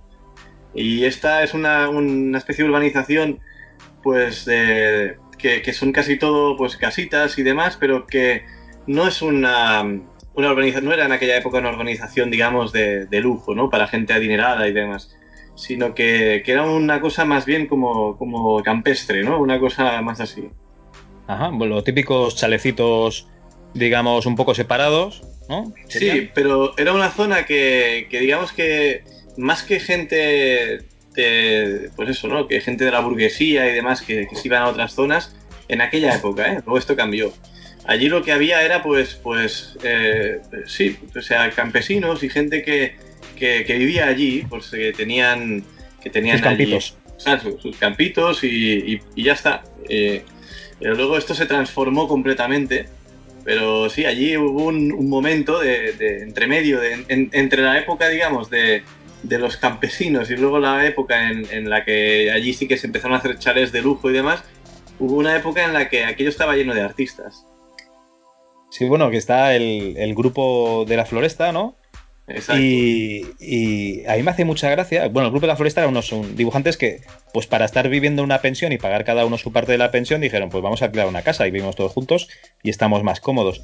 Y se van a un chalecito de estos en, en la floresta pues eh, ahora no recuerdo todos los nombres, pero estaría, eh, si no me equivoco, Carlos Jiménez, Esteban Maroto, no sé si Luis García. También, sí. Estaba también Suso, Suso Peña, y estaba, a ver, que no me deja nadie más. Ah, sí, y eh, Adolfo Usero. Y aquí empezaron a hacer pues bastante, como estaban solos, mm, digamos, harían un poco más de piña y empezaron a hacer algunas historias, obras de autor, ¿no? Que, se, que llamarías tú, ¿no? Y Ramón Torrens, perdona, que no lo había dejado. vale. Oye, ya son unos cuantos, ¿eh? Para una casita. Sí, sí. Sí, sí. Pues sí, eh, según nos explicó aquí, sobre todo fue Luis García el que nos lo explicó, todos ellos estaban viviendo, más o menos todos, en la misma pensión. Y incluso me acuerdo el nombre de la pensión porque se llamaba Aneto, ¿no? Como los, caldos estos que, que venden en el supermercado. El caso es que, eh, claro, hicieron cuentas y dijeron, hombre, pues eh, por el dinero que estamos pagando todos aquí, podemos alquilar una, casita a las afueras y vivir a nuestro aire y no tener que estar aquí, pues, eh, supeditado a unos horarios y tener que que seguir unas normas y demás, ¿no? Además, esto situémonos a finales de los años 60, ¿no? En plena época del mayo del 68, las manifestaciones contra Vietnam en Estados Unidos, los Beatles ya melenudos, o sea, eh, ya estamos en una época en la que los jóvenes eh, aquí en, con una dictadura pues quieren empezar a, a quieren empezar a, distanciarse, digamos, de, todo lo que había venido sucediendo hasta entonces y de las generaciones que les habían precedido. Y, sí, así fue, montan una, casa, una floresta, la alquilan. Se alquilaron precisamente a uno de los traductores que trabajaba en Selecciones Ilustrados, eh, que, era un holandés, y que creo que se llama Carol Blaser o algo así. Y, eh, allí montaron ellos pues una comuna, una comuna hippie desde la que montaban fiestas, trabajaban haciendo sus dibujos, eh, llevaban allí a, sus parejas, pues imagínate. Sí, no, eh, además Luis García en el documental que, tenéis vosotros, eh, los cómics de Tutain, que no lo he comentado, pero en el libro también viene una copia del documental, o sea, chapó. Eh, pues eh, Luis García decía despectivamente un poquito, ¿no? Es que venía aquí el tutén, yo creo que para mirar las chavalas que venían por, la casa y tal y cual. Eh, bueno, pues un segundito, vamos a despedirnos de, de Antonio porque se tiene, se tiene que ir a cumplir unas obligaciones. ¿Vale? Antonio, nada, pues da las buenas noches y, y hasta la próxima. Pues fíjate que, que, cuando me dijiste, Javi, que íbamos a, a hablar otra vez de Tutain, otra vez porque es que eres muy pesado, decía yo, bueno, tengo que ir porque uno tiene una obligación, con, un compromiso con, con el proyecto, ¿no? Pero me voy con pena, ¿eh? porque la verdad es que estoy interesadísimo en la historia de este hombre y en todo lo que hizo. Afortunadamente, esto va a quedar grabado, así que, así que me quedo con ganas de escuchar el final y estoy seguro que, que el remate va a ser espectacular, como, como ha sido hasta ahora. Venga, Antonio, hasta luego. Venga, un abrazo, Antonio. Chao.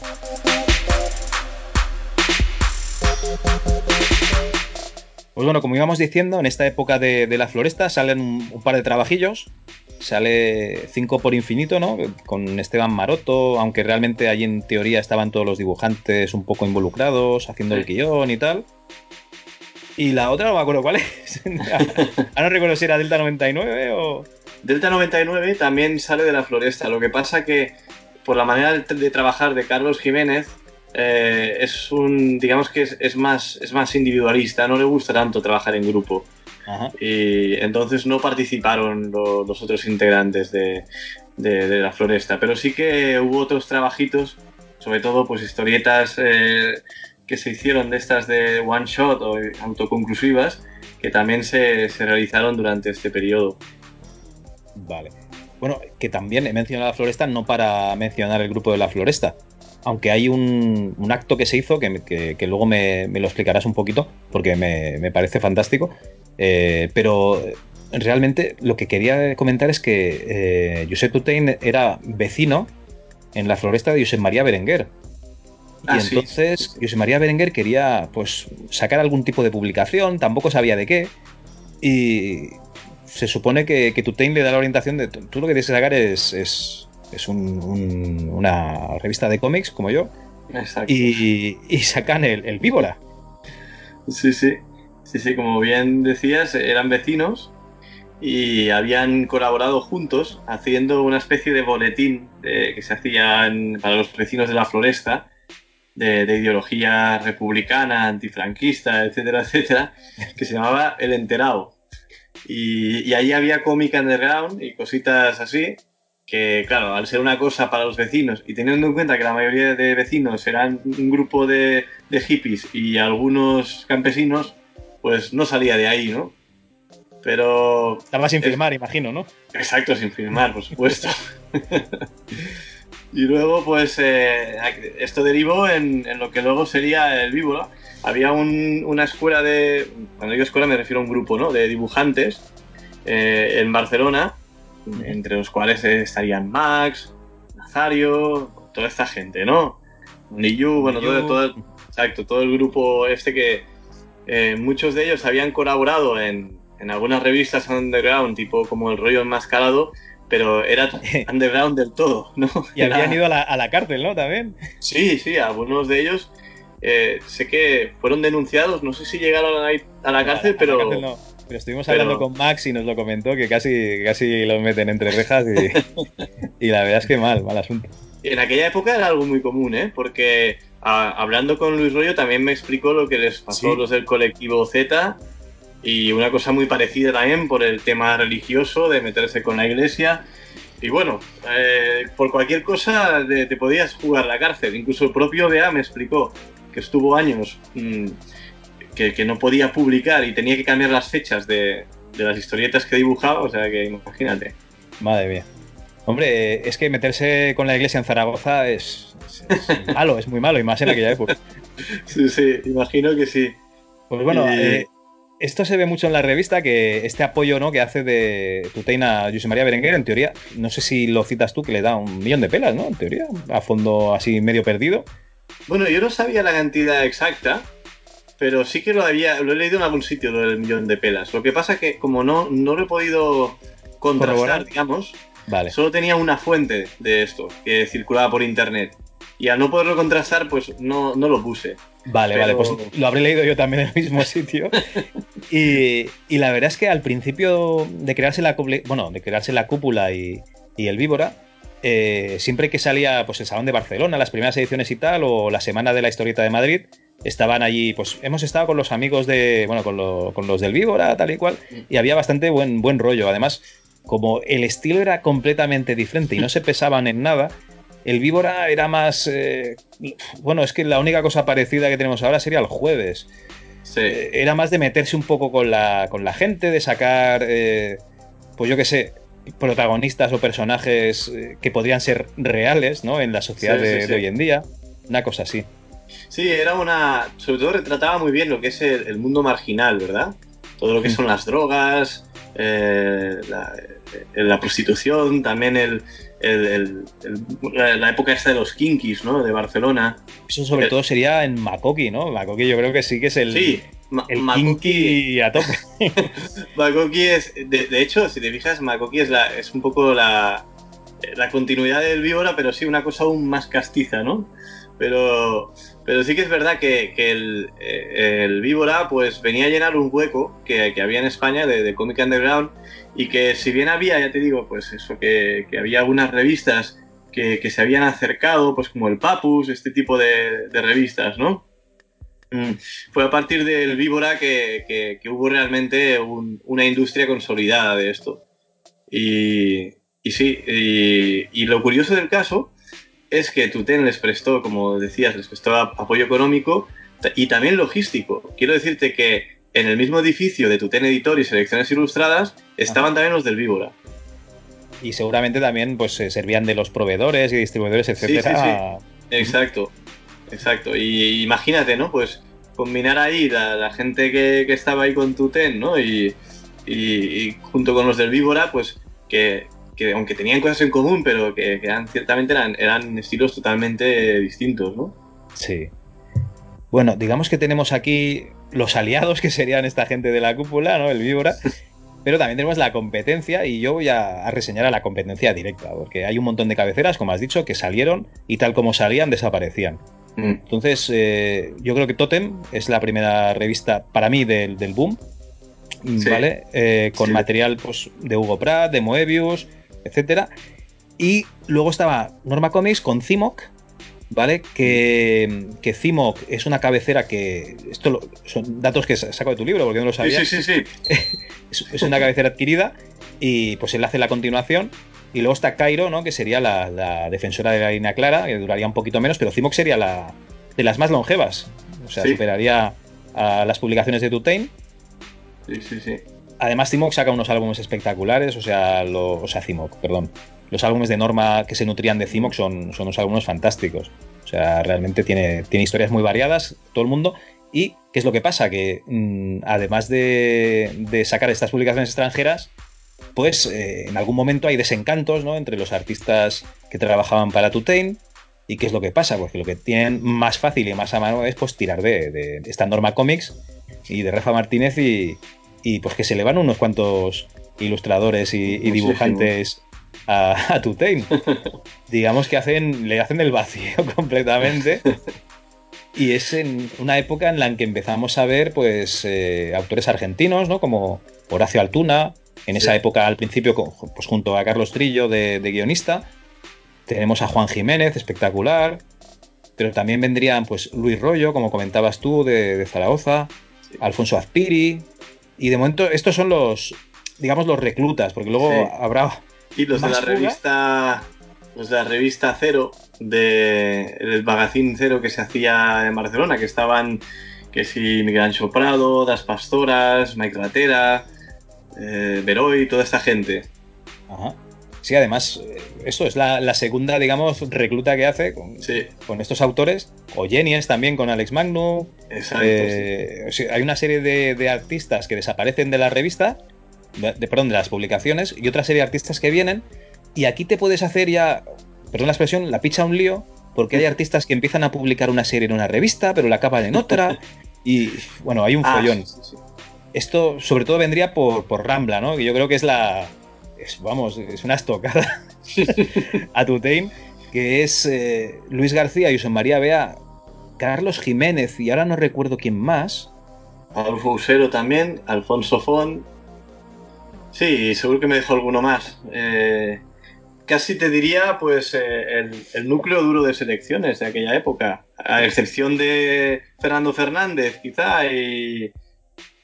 Y, y este. Y, bueno, sí, sí. Maroto, pero Maroto dejó de publicar también cómics. En... Sí, Maroto. No, eh, te iba a decir, sí, no te iba a decir Pepe González, que, pero ah, sí, que en aquella época ya tampoco prácticamente publicaba nada de cómics.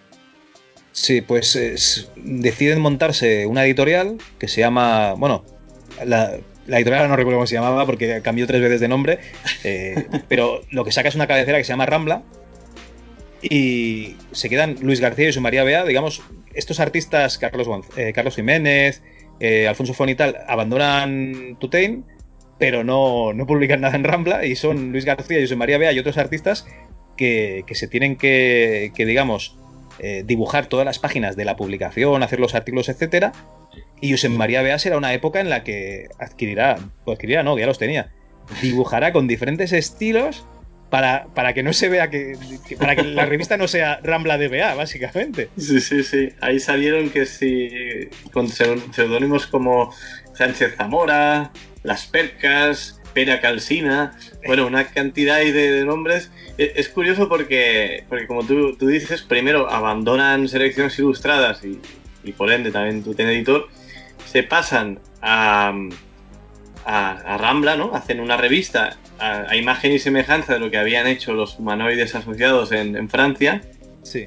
La cosa, pues, que una revista de una calidad extraordinaria, pero la cosa pues, no funcionó porque, como lo que hablaba, lo que, lo que decía nuestro amigo Antonio, ¿no? Que, que son muchos egos juntos y claro, eh, cuesta pues, pues organizar todo aquello y, al final pues eh, unos cuantos abandonaron el barco y se quedaron Bea y García solos y tuvieron que hacer ellos pues eh, más de la mitad de la trayectoria de la revista está hecha por ellos dos. Sí, sí, una, pasada y, aún duraron un par de años o así, o sea, realmente estuvieron un tiempo. Entonces aquí ves, pues, yo qué sé, historias de Taberna Galáctica desaparece de, de Tutein, pero a cambio, pues José María Bea estaba dibujando pues, cosas similares con ese estilo que tiene él, ¿no? Tan surrealista en, Rambla. Entonces, eh, digamos que hay una sucesión de, autores que, desaparecen, pero bueno, hay otros que los van supliendo. Y ya yo creo que los últimos ya son los que comentabas tú, ¿no? Veroidas, Pastoras. de eh, Felipe, toda esta gente. Jenies, Miguel Soprado. O sea, realmente pues se, van, se van supliendo. Sí, sí, eh, gente muy buena, ¿eh? Que si te fijas, por ejemplo, eh, si decimos, pues, sin ir más lejos, Miguel, Miguel Ancho Prado es un, es un referente en el cómic mundial, ¿no? No, es muy bueno. Pero hoy también, también es espectacular. Das Pastoras, yo lo recordaba de la revista Líder Internacional, la revista de jockey internacional de rol, que hacía las portadas de muchos números. Y de eso me sonaba más que de, que de, las ilustraciones, porque realmente en, Zona 84 va y viene, o sea, no tampoco no es que, tenga un, una. Hubo alguna serie regular que, hizo, pero, pero, pero sí La de Guerreros puede ser. Sí, la de Guerreros, por ejemplo. Y, alguna más, pero, pero sí que, como tú, tú dices, eh, eh, aparecía y desaparecía en la revista, pero, pero bueno, era, era al final igual te lo encontrabas en, 15 números, que no está mal. no, no, la verdad es que está, está bastante bien. Y bueno, pues pasa este boom del cómic, ¿no? Los artistas, eh, incluso hay dibujantes que no se pueden ganar ya la vida eh, con esto de los cómics y se pasan, pues lo que comentabas tú, a hacer ilustración, pintura, hacer otras cosas, eh, publicidad, o sea, al revés, dejan el cómic para volver a, a, cosas que les den más estabilidad económica y las revistas también pues van muriendo. Primero fue Creepy, en teoría cerró por falta de material. Eh, además murió, pues, no sé, en el 86, 87. Tendría una segunda época con 10 o 12 números, pero, pero que realmente pues desapareció. Mm. Y luego, pues, Comics Internacional, que se tuvo que eh, fusionar con Totem para hacer Totem el Comics, que realmente era un proyecto que, que siguió con material de Totem y por último, me parece que es en el 93, ¿no? Que cierra ya eh, Zona 84. Eh, yo no sé de dónde le venían las deudas. En teoría se supone que tuvo problemas con distribución, que no, llega, no se vendían los números, entonces eh, no le llegaba dinero para pagar, etcétera. Y por las deudas, pues en 1993 pues se tiene que vender el fondo de editorial de Tutain y pues a cerrar la casa. Mm. Sí, sí, así fue. De hecho, la, yo creo que las deudas se iban acumulando, ¿no? porque así como, como citabas de, ejemplo de, el ejemplo de Cimoc, ¿no? que, que pues Rafa supo adaptarse al mercado, supo eh, ir introduciendo productos que para, para, el público que se iba acercando a los cómics, supo ir eliminando revistas, mientras que Tuten pues que continuaba con, con, con, su, bueno, volvió incluso a, editar Creepy, como decías, ¿no? Tres revistas mensuales con el gasto que conlleva y, y, no, bueno, no, no atendía razones de que, de que el mercado no daba para tanto no se supo adaptar, como tú mm. comentas, a lo mejor no vio tan bien. Eh, pues yo que sé, que el manga a lo mejor podría haber tirado un poquito más, ¿no? Porque salía en la, en la, en la tele, lo veía todo el mundo, y él se dedicaba a lo mismo que se había dedicado, pues a sacar álbumes de, de los dibujantes que él cree que son pues, pues los mejores, sí. y, y, series que a lo mejor pues la gente ya no, ya no le interesaba tanto, ¿no? Exacto.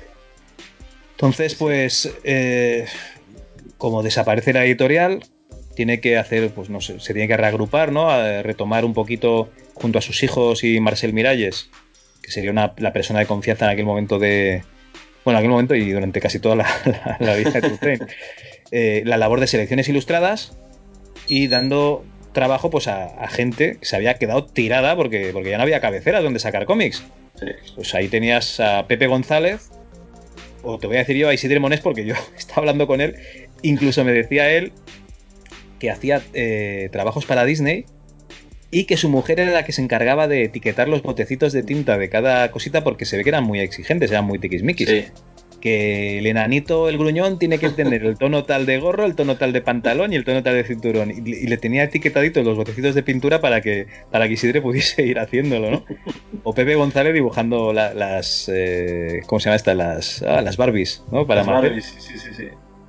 Sí, yo creo que se podría hacer un día un podcast de lo que supuso la crisis del cómic, porque fue algo tan, tan bestial, ¿no? Del hundimiento de una industria que llevaba décadas consolidada. Y el, es el hundimiento fue total. Entonces, claro, ahí habían, pues, pues, eh, imagínate, miles de dibujantes y de artistas que, que se quedaron sin trabajo. Y, y tuvieron que reciclarse en, en, otras actividades, pues como en el caso este de, de selecciones ilustradas, que se, se, reconvirtió en una especie de, de, de agencia de, dibujantes para, para, ilustraciones infantiles, desde la gente que se dedicó a, dibujar las cubiertas de, videojuegos, que comentáis vosotros, ¿no? Tanto de videojuegos como de, como de juegos, ¿no? Sí, ahí y... estaba Luis Rollo y Alfonso Azpiri, sobre todo son muy queridos por los, por los amantes de los 8 bits, que hacían un mogollón de portadas de Spectrum y tal. Y luego también, eh, menos, ¿eh? Pero Juan Jiménez también hacía alguna. Sí, también. Y cuando hablamos con Max le dijimos, bueno, ¿te gustaría hacer una portada? Y dice, no, sí, ya hice una. La del Capitán Sevilla era de, de Max, no lo sabíamos. Quedamos un poco como tontos, pero bueno. luego estaban los juegos de rol. Y luego sé que algunos, como por ejemplo, creo que este fue Pascual Ferry, se pasaban al mundo de los superhéroes. O sea, fíjate qué, qué salto, ¿no? Sí, bueno, porque estaban un poco digamos, lo, lo, toda esta gente de, sobre todo Javier Coma, menospreciaba sí. el grueso de, de los superhéroes. Sí. Sí, pero bueno, eh, también hay que decir que decía, no, pues está Watchmen, o bueno, está Frank Miller, Alan Moore y tal, que, que, que, hacen buenas obras y tal. Lo que pasa es que luego el resto es mierda. Básicamente lo decía. Es consumo de usar y tirar para críos. Y. Uy, no sé qué te quería decir. Uy, se me ha, perdona, se me ha ido la cabeza. Sí, se discriminaba mucho al lector de superhéroes, ¿no? No entiendo muy bien por qué sí que es verdad que en el, en, igual que como en todo, ¿no? Pues en el género de superhéroes hay cosas fantásticas y, y, hay cosas que sí que son auténtica mierda. Pero, pero creo que aparte de Alan Moore y, y Frank Miller, hay muchos más autores que, que vamos, que, que, que, son interesantes, ¿no? Sí, sí, no, super, por supuesto. Yo creo que lo, los menospreciaban, pero también porque no, no se quisieron adaptar a, a sacar superhéroes, claro, no se quisieron claro. adaptar a, a, importar manga. O sea, realmente ellos querían seguir haciendo lo que habían hecho sí. desde los 50 y no podía ser. No podía, podía ser. ser. Había cambiado pasó? los tiempos y. Fíjate, sí, por pasó? ejemplo. Perdona, eh, eh, perdona, dime. No, no, no, no, te preocupes. que les pasó como a los artistas ingleses, ¿no? Cuando llegaron a la Fleetway ellos con, con sus carpesanos, de, con sus obras Sí. de Pepe González y tal. Sí, sí, les pasó lo mismo. Y yo recuerdo sobre esto, hay una anécdota que, que me contó Fernando Fernández y que la suelo contar muchas veces en entrevistas o cuando, por ejemplo, estoy en un, pues aquí, ¿no? Eh, En una conversación entre amigos y, o un podcast.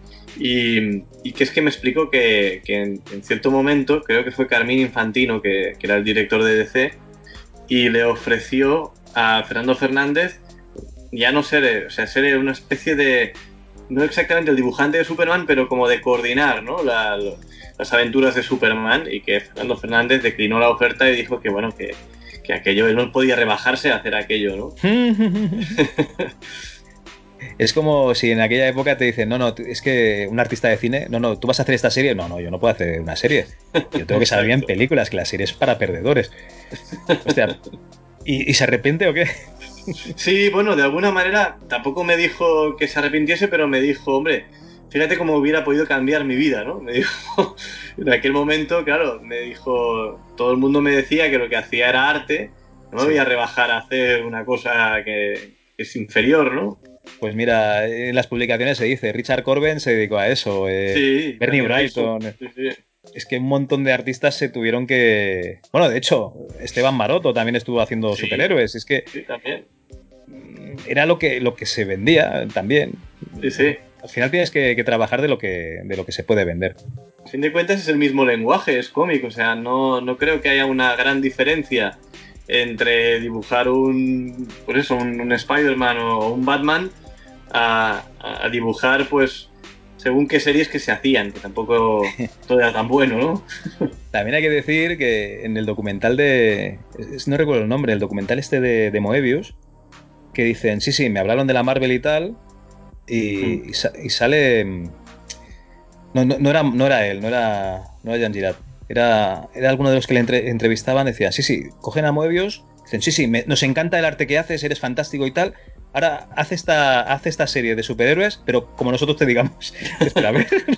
No me estás cogiendo porque soy único, excepcional, no sé, no sé cuántos, y ahora me estás poniendo un- un- un- o sea, un- una camisa que solo puedo hacer esto. Sí, sí. Entonces eh, estaban un poco, digamos, encorsetados. Sí, encorsetados.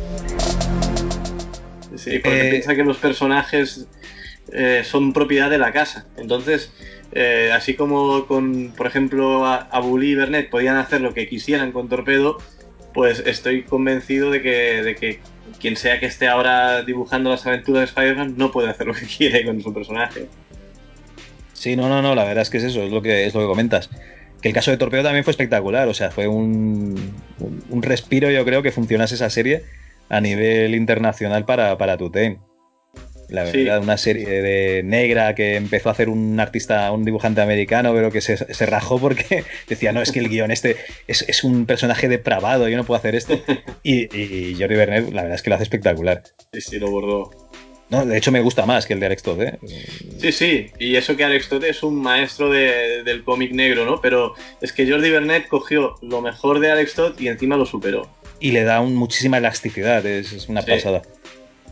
Bueno, eh, después de esta última época de selecciones ilustradas, digamos que, que Tutain, pues él siempre aspiraba a hacer algo un poquito más, ¿no? Sí. Y tenemos ya, pues, el último intento que hizo, que fue de, dice, pues ya que he llevado a, a dibujantes e ilustradores, los he representado, pues voy a representar a pintores. Y monta una exposición en, en Estados Unidos con Mm. pinturas de, de autores, eh, no sé si españoles o solo catalanes, ahora no, no lo... No, No, estaban algunos que eran de, por ejemplo, Leopoldo Sánchez. Ha- Había, principalmente eran catalanes, pero había algunos de, de fuera de Cataluña también, sí. Ajá. Y no acaba de ir demasiado bien la exposición. No sé por qué, porque realmente no me ha quedado claro el, el detalle, pero, pero no tiene malas vibraciones, ¿no? Eh, Josep. Sí, eh, a ver, la, la historia es un poco complicada de, de explicar, porque aquí hay muchas sensibilidades en juego, ¿no? Pero sí que es verdad que, según parece, todo pintaba muy bien. eh, se hacía en Ambassadors Gallery, que además es una galería de Manhattan muy conocida. Y, y bueno, y, y asistió muchísima gente, o sea, la presentación fue un exitazo, pero entre ellos, eh, digamos que, que surgieron cosas, ¿no? Y pues lo que comentábamos de los artistas. Los egos, ¿no? los egos.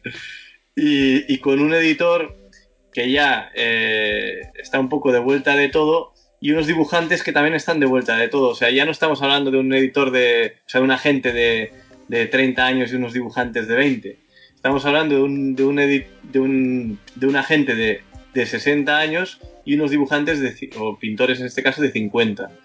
Entonces, claro, aquí todo el mundo ya lleva muchos tiros dados y, y bueno, pues eh, surgieron entre ellos, digamos que surgieron polémicas y, y no, no, fue bien. El resultado vale. final no fue bien. Vale, bueno, hay diferentes desacuerdos, imagino que sería eh, por niveles artísticos, precios, comisiones, etcétera. Sí, exacto. Lo, digo yo para que no lo digas tú, me imagino que sería algo así.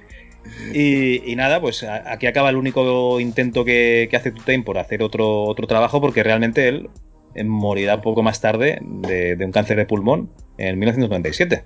Sí, sí, sí, según me han explicado, aquello fue, fue para él eh, un golpe muy duro, porque surgiera de donde surgiera la polémica, que yo aquí pues tampoco te puedo explicar mucho más, porque hay declaraciones de unos y de otros que se contradicen, ¿no? Vale, vale. Entonces es un poco confuso, pero sí que es verdad que, que para, para, él, digamos que, que pues, había empleado muchísimo, muchísimo tiempo y dinero en este proyecto, había hecho varios viajes a Estados Unidos, tenía luego otras galerías en las que se iba, se iba a hacer también la misma exposición en, en California, en, en, Florida, bueno, en, en varios estados, ¿no? Sí. Y, y, había, había allí un proyecto pues que para él era importantísimo, ¿no? digamos que es su último gran proyecto, ¿no? Eh, piensa que cuando tienes ya esa edad piensas voy a hacer mi último gran proyecto antes de retirarme, ¿no? Pues aquello era para él su último gran proyecto. Cuando aquello eh, pinchó de aquella manera, pues eh, parece ser que, su ánimo se vino abajo completamente. Ya en el avión de, regreso empezó a, decir que se encontraba mal, que se sentía mal y, bueno, eh, la historia pues fue que a, las pocas semanas fueron al médico y le diagnosticó un cáncer. Madre mía. Pues, pues nada, triste final para, para Josep Tutain, ¿no? Que, que, con toda la grandeza ¿no? que, que, se había alcanzado o que había dado al, al cómic a nivel internacional y, y aquí en España. Sí, Sí, sí, fue un, un, triste final y muy abrupto. El propio, por ejemplo, eh, el propio Berenguer lo explica, ¿no? Si te fijas en el, en el libro, aparece un artículo que escribió Berenguer en el Víbora, en el que habla de, lo abrupto que fue que en pocos meses eh, Tuten falleció y, que no parecía que, o sea, él decía que no te preocupes, lo voy a superar, pero, pero no fue así. Y, y yo creo que esto, a ver, yo creo que Tuten, con todas sus luces y sus sombras, haciendo así un balance general, eh, que las tiene, las tiene, tiene luces y sombras como, como, todas, como todas las personas. Si te fijas en las biografías de todos los editores, hace poco salió la biografía de James Warren, también ha salido la de Stan Lee, todas están llenas de, luces y sombras, ¿no? Este quizá las vemos más, como, como es un editor que está más cerca, las vemos más claramente, ¿no? Pero si tenemos en cuenta la cantidad de trabajos que, que, se publicaron, ¿no? de la cantidad de artistas que, él promocionó, tanto aquí como fuera de aquí, eh, pues yo creo que, el, el, balance, yo creo que en general es muy positivo para, para el cómic de nuestro país. No, no, la verdad, la verdad es que yo soy un apasionado de los cómics de, de aquella época mm. eh, y yo cuando tenía ocasión pues pillaba un Creepy, un 84, un Cimoc y tal y la verdad es que me los he ido cogiendo físicamente las colecciones pues para poder para poder leerlas tranquilamente y a gusto, no en el ordenador, escaneadas, que también están, pero para, sí. para leerlas bien y, y, te quedas asombrado de la cantidad de, de, de estilos, de dibujantes que, que, pasa por aquí, por estas revistas. Y tengo muchísimas ganas de hincarle el diente a Comics Internacional porque ya cuando hablé con Manel, mm. Domínguez me dijo, es a mí el 84, bueno, pero a mí lo que me gustaban los artículos que hacíamos en Comics Internacional y tal, y tengo muchísimas ganas de hincarle el diente, pero, ay amigo, voy por el 44 de zona 84, me quedan 50 números. pero bueno, ya, ya, llegaremos. Sí, sí, yo, yo me tiré, me, bueno, aparte de que cuando tenía, pues eso, eh, 12, 13 años, yo me, me leí todas las revistas que pude, eh, para hacer este documental, tanto el libro como, el documental, me lo releí todo y te digo que, sí que es muchísimo material y esto nos, superará, ¿no? Quiero decir que, que, tú y yo nos haremos mayores, eh, dejaremos de estar aquí, pero, pero todo ese material seguirá para las generaciones futuras y para la historia del cómic, ¿no? Eso espero, porque sí que te lo encuentras a lo mejor en descatalogaciones de, de Glenat, pero realmente hay muchísimo que ya segunda mano, ¿eh? Sí, sí, por supuesto, casi todo segunda mano, pero del mismo modo que, hubo pues eh, la época en la que eh, bueno ves, gente no que colecciona que si Capitán Trueno que si Jabato que si el, el, guerrero enmascarado el guerrero enmascarado exacto. Que, es todo un. Bueno, pues que es toda una época que, además que, puede enganchar con el, con el lector adulto, porque yo, por ejemplo, a mí me encantan las aventuras del Capitán Trueno, pero eh, para el lector adulto, pues eh, siempre supone pues tenerte que un poco que, echar muchos años atrás eh, para, para, leer esas aventuras, mientras que, aquí estamos hablando de que hay contenidos realmente adultos ya. Sí, sí, sí. Y, sobre todo en los artistas eh, españoles, ¿eh? realmente. Sí, sí, Porque Hay, hay, algunos guiones de, ciencia ficción, de serie B, que son muy buenos, pero bueno, no deja de ser una serie B de artistas americanos, pero joder, es que hay. Carlos Jiménez y Bea, es que son espectaculares. Son espectaculares, sí, sí. También son dos de mis favoritos. Pero sí, sí, es que eh, yo creo que, que esto no, Con los años, yo creo que están ganando incluso valor porque hay muchos temas que hoy en día eh, cuesta tocarlos, ¿no? Ya, ya sabes a qué me refiero, ¿no? Sí, no, no, pero eso cuesta tocarlos hasta los que salen un zipizape hoy en día. Exacto. sí, sí, sí. Y, en aquella época sí, había una libertad, claro, a la muerte de, Franco, a lo mejor hubo un año o dos que no, pero, pero a raíz de entonces hubo libertad para... mucha libertad creativa, sí, sí. el, ahí tienes el Víbora. Es que realmente. sí, sí. Bueno, el Víbora, yo creo que hoy en día es una revista que sería imposible de publicar. El propio Nazario lo ha dicho, ¿eh? En una entrevista reciente lo, leí que decía que hoy en día no se podría publicar las historietas que se hacían en el Víbora. Mira, yo les hice leer Peter Punk para un podcast a los compañeros y, estaban sorprendidos, porque claro, yo Peter Pan lo recordaba pues, gamberro y tal, pero claro, es que ahí hay casi violaciones. sí, sí, sí, sí.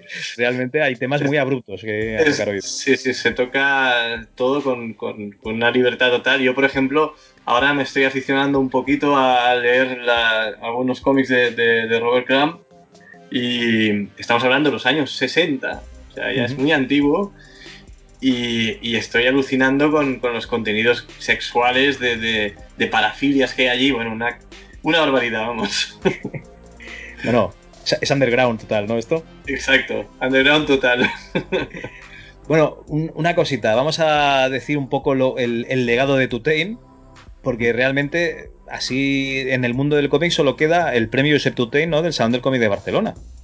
Sí, Sí, sí, hubo unos años que, claro, al desaparecer todas las revistas que, hablaban sobre cómic y, al haber ese vacío, ¿no? De, que, las editoriales que publicaban todos esos cómics desaparecieron, con la excepción de, Norma y la Cúpula, pero que la publicación de, ese tipo de cómic era prácticamente testimonial, ¿no? Había muy poquita cosa. Pues claro, eh, los lectores eh, que van a, que se acercan al kiosco o que van a la librería especializada, les cuesta mucho encontrar esto y, prácticamente queda en el olvido a lo casi yo te diría dos décadas que, estos cómics quedan en el olvido. Además eran revistas que se vendían en, la, en los kioscos mm. y luego ya en los kioscos, bueno, sí, a ver, en, los 90 pues tenías eh, algún, algún kiosco que tenía revistas de superhéroes, o sea, cómics de superhéroes, pero ya está. Ya que ya no, ya no queda nada más. No, no eso al lado de la interview o donde fuese y la micromanía ya está.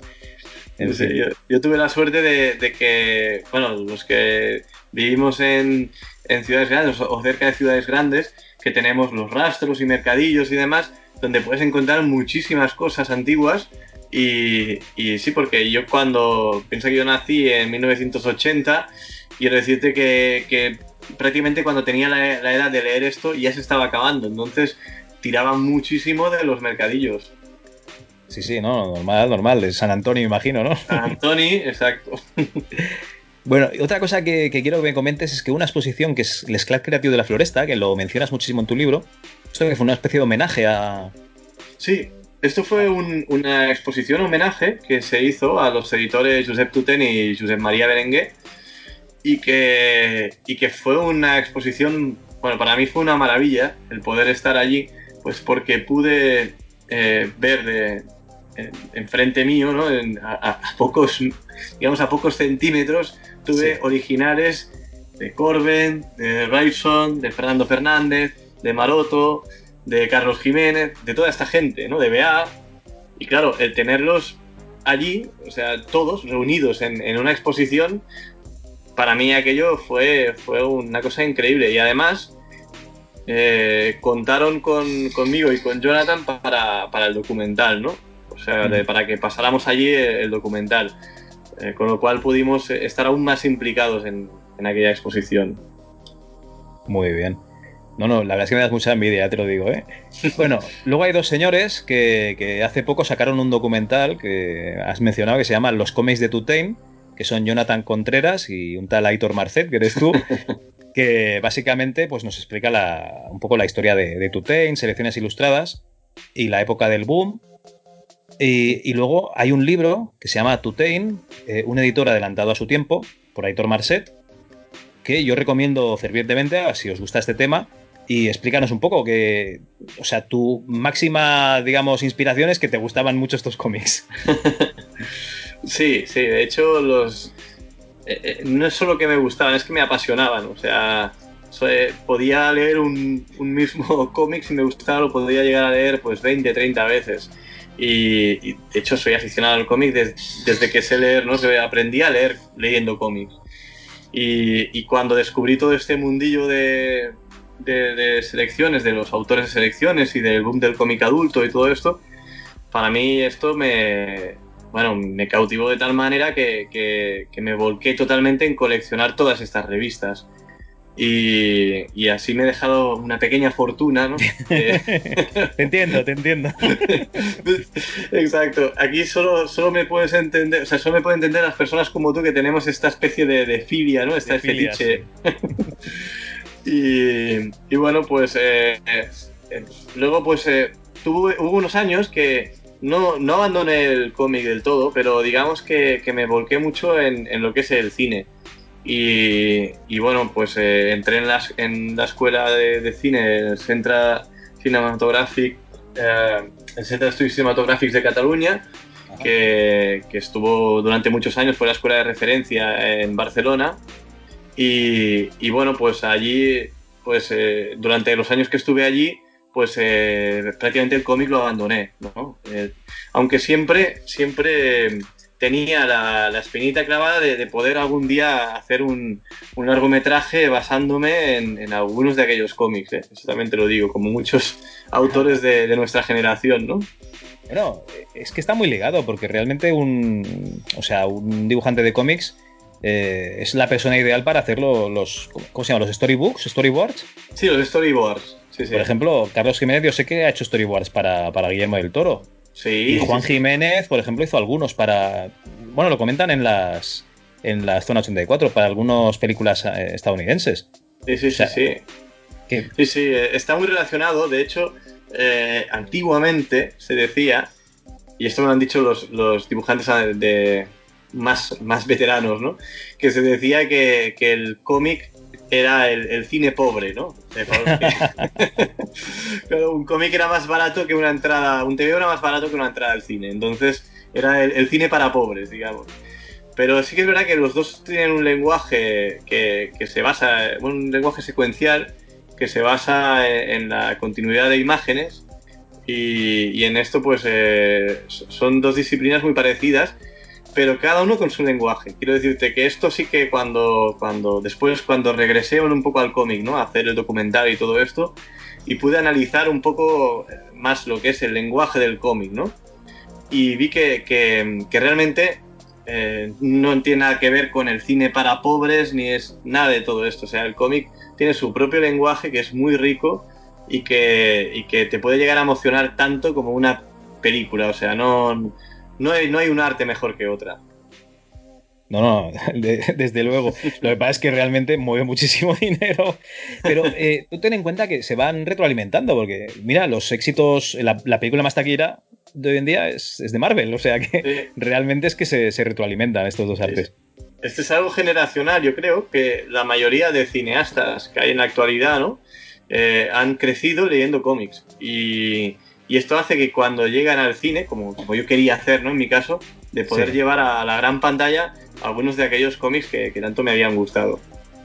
Muy bien. Oye, pues seguro que hubiese hecho mejor que alguna película que el Capitán Trueno que, se hizo. En fin. Me vas a dejar hacer unas recomendaciones para aquellos oyentes que quieran conocer un poco más eh, esta etapa, ¿vale? del cómic y te dejo añadir las que tú quieras. ¿eh? Aparte de, tu documental con, junto a Jonathan Contreras, los cómics de Dutain, yo recomiendo fervientemente eh, tu libro, Tutain, un editor adelantado a su época, editorial eh, Trilita Ediciones.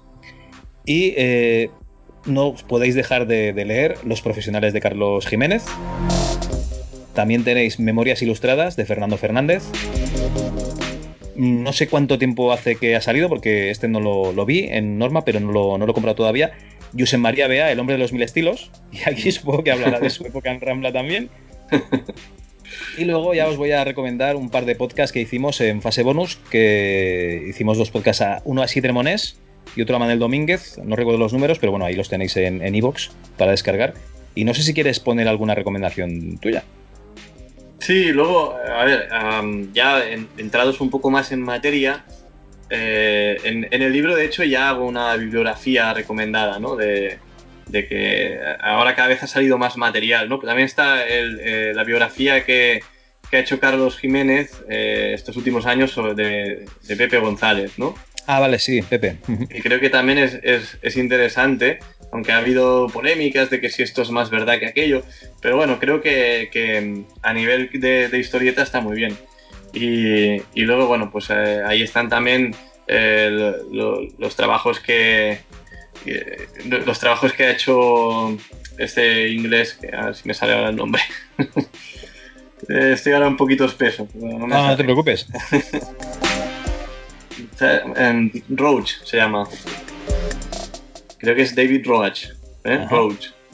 Este ha hecho también algunos trabajos. Eh, uno de ellos se publicó primero en Estados Unidos porque lo hizo para, para Vértigo. Y, y creo que se llama Masters of Spanish Comic Book o algo así. Vale.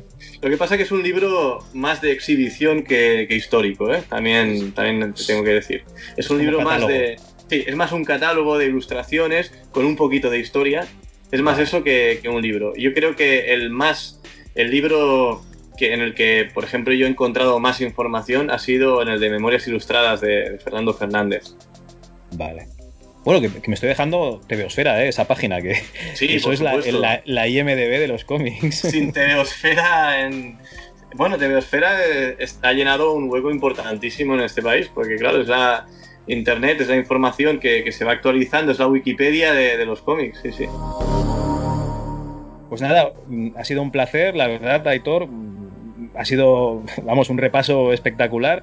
Eh, el libro vuestro bueno, tu libro, perdón, y vuestro documental. Yo lo recomiendo fervientemente. Recordad que en el libro Tutain viene también el documental de obsequio en un DVD. Y la verdad es que está bastante ajustado de precio porque es un libro que tiene mogollón de páginas. Espera, lo tengo aquí. más de 260 páginas. Está a 35 euros. Eh, tiene toda la documentación que queráis sobre la época, tanto visual como, como a nivel de texto. Eh, unas fotos espectaculares. A todo color a todo color y muchísimas en blanco y negro, porque, amigos, antes no había color y, y un montón de anécdotas. Y, eh,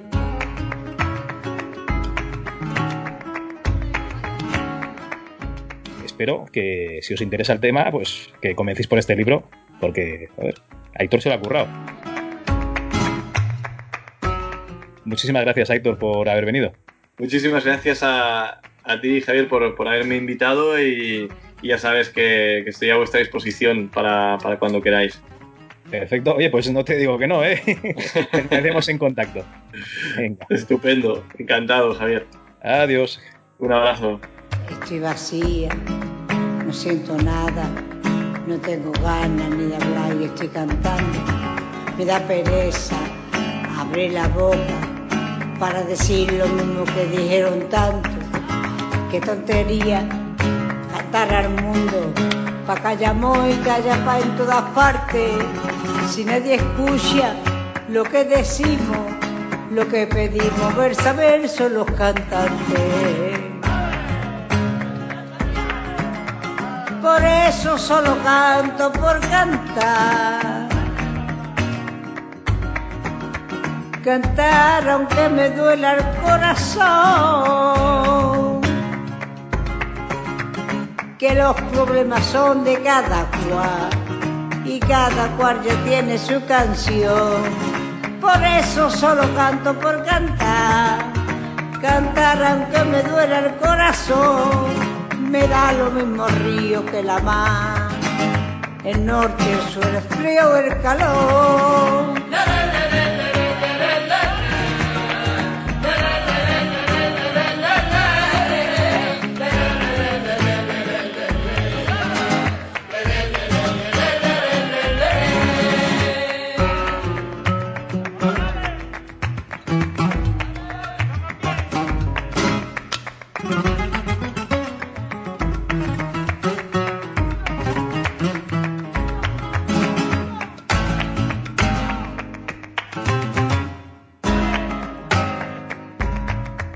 Vacía, no siento nada, no tengo ganas ni de hablar y estoy cantando. Me da pereza abrir la boca para decir lo mismo que dijeron tanto. La gente quiere oír canciones para olvidarse del dolor de nuestra tierra. De nada sirve las ilusiones si una canción jamás podrá la guerra. Por eso solo canto por cantar. Cantar aunque me duela el corazón. Que los problemas son de cada cual y cada cual ya tiene su canción. Por eso solo canto por cantar. Cantar aunque me duela el corazón. Me da lo mismo río que la mar. El norte, el sur, el frío, el calor.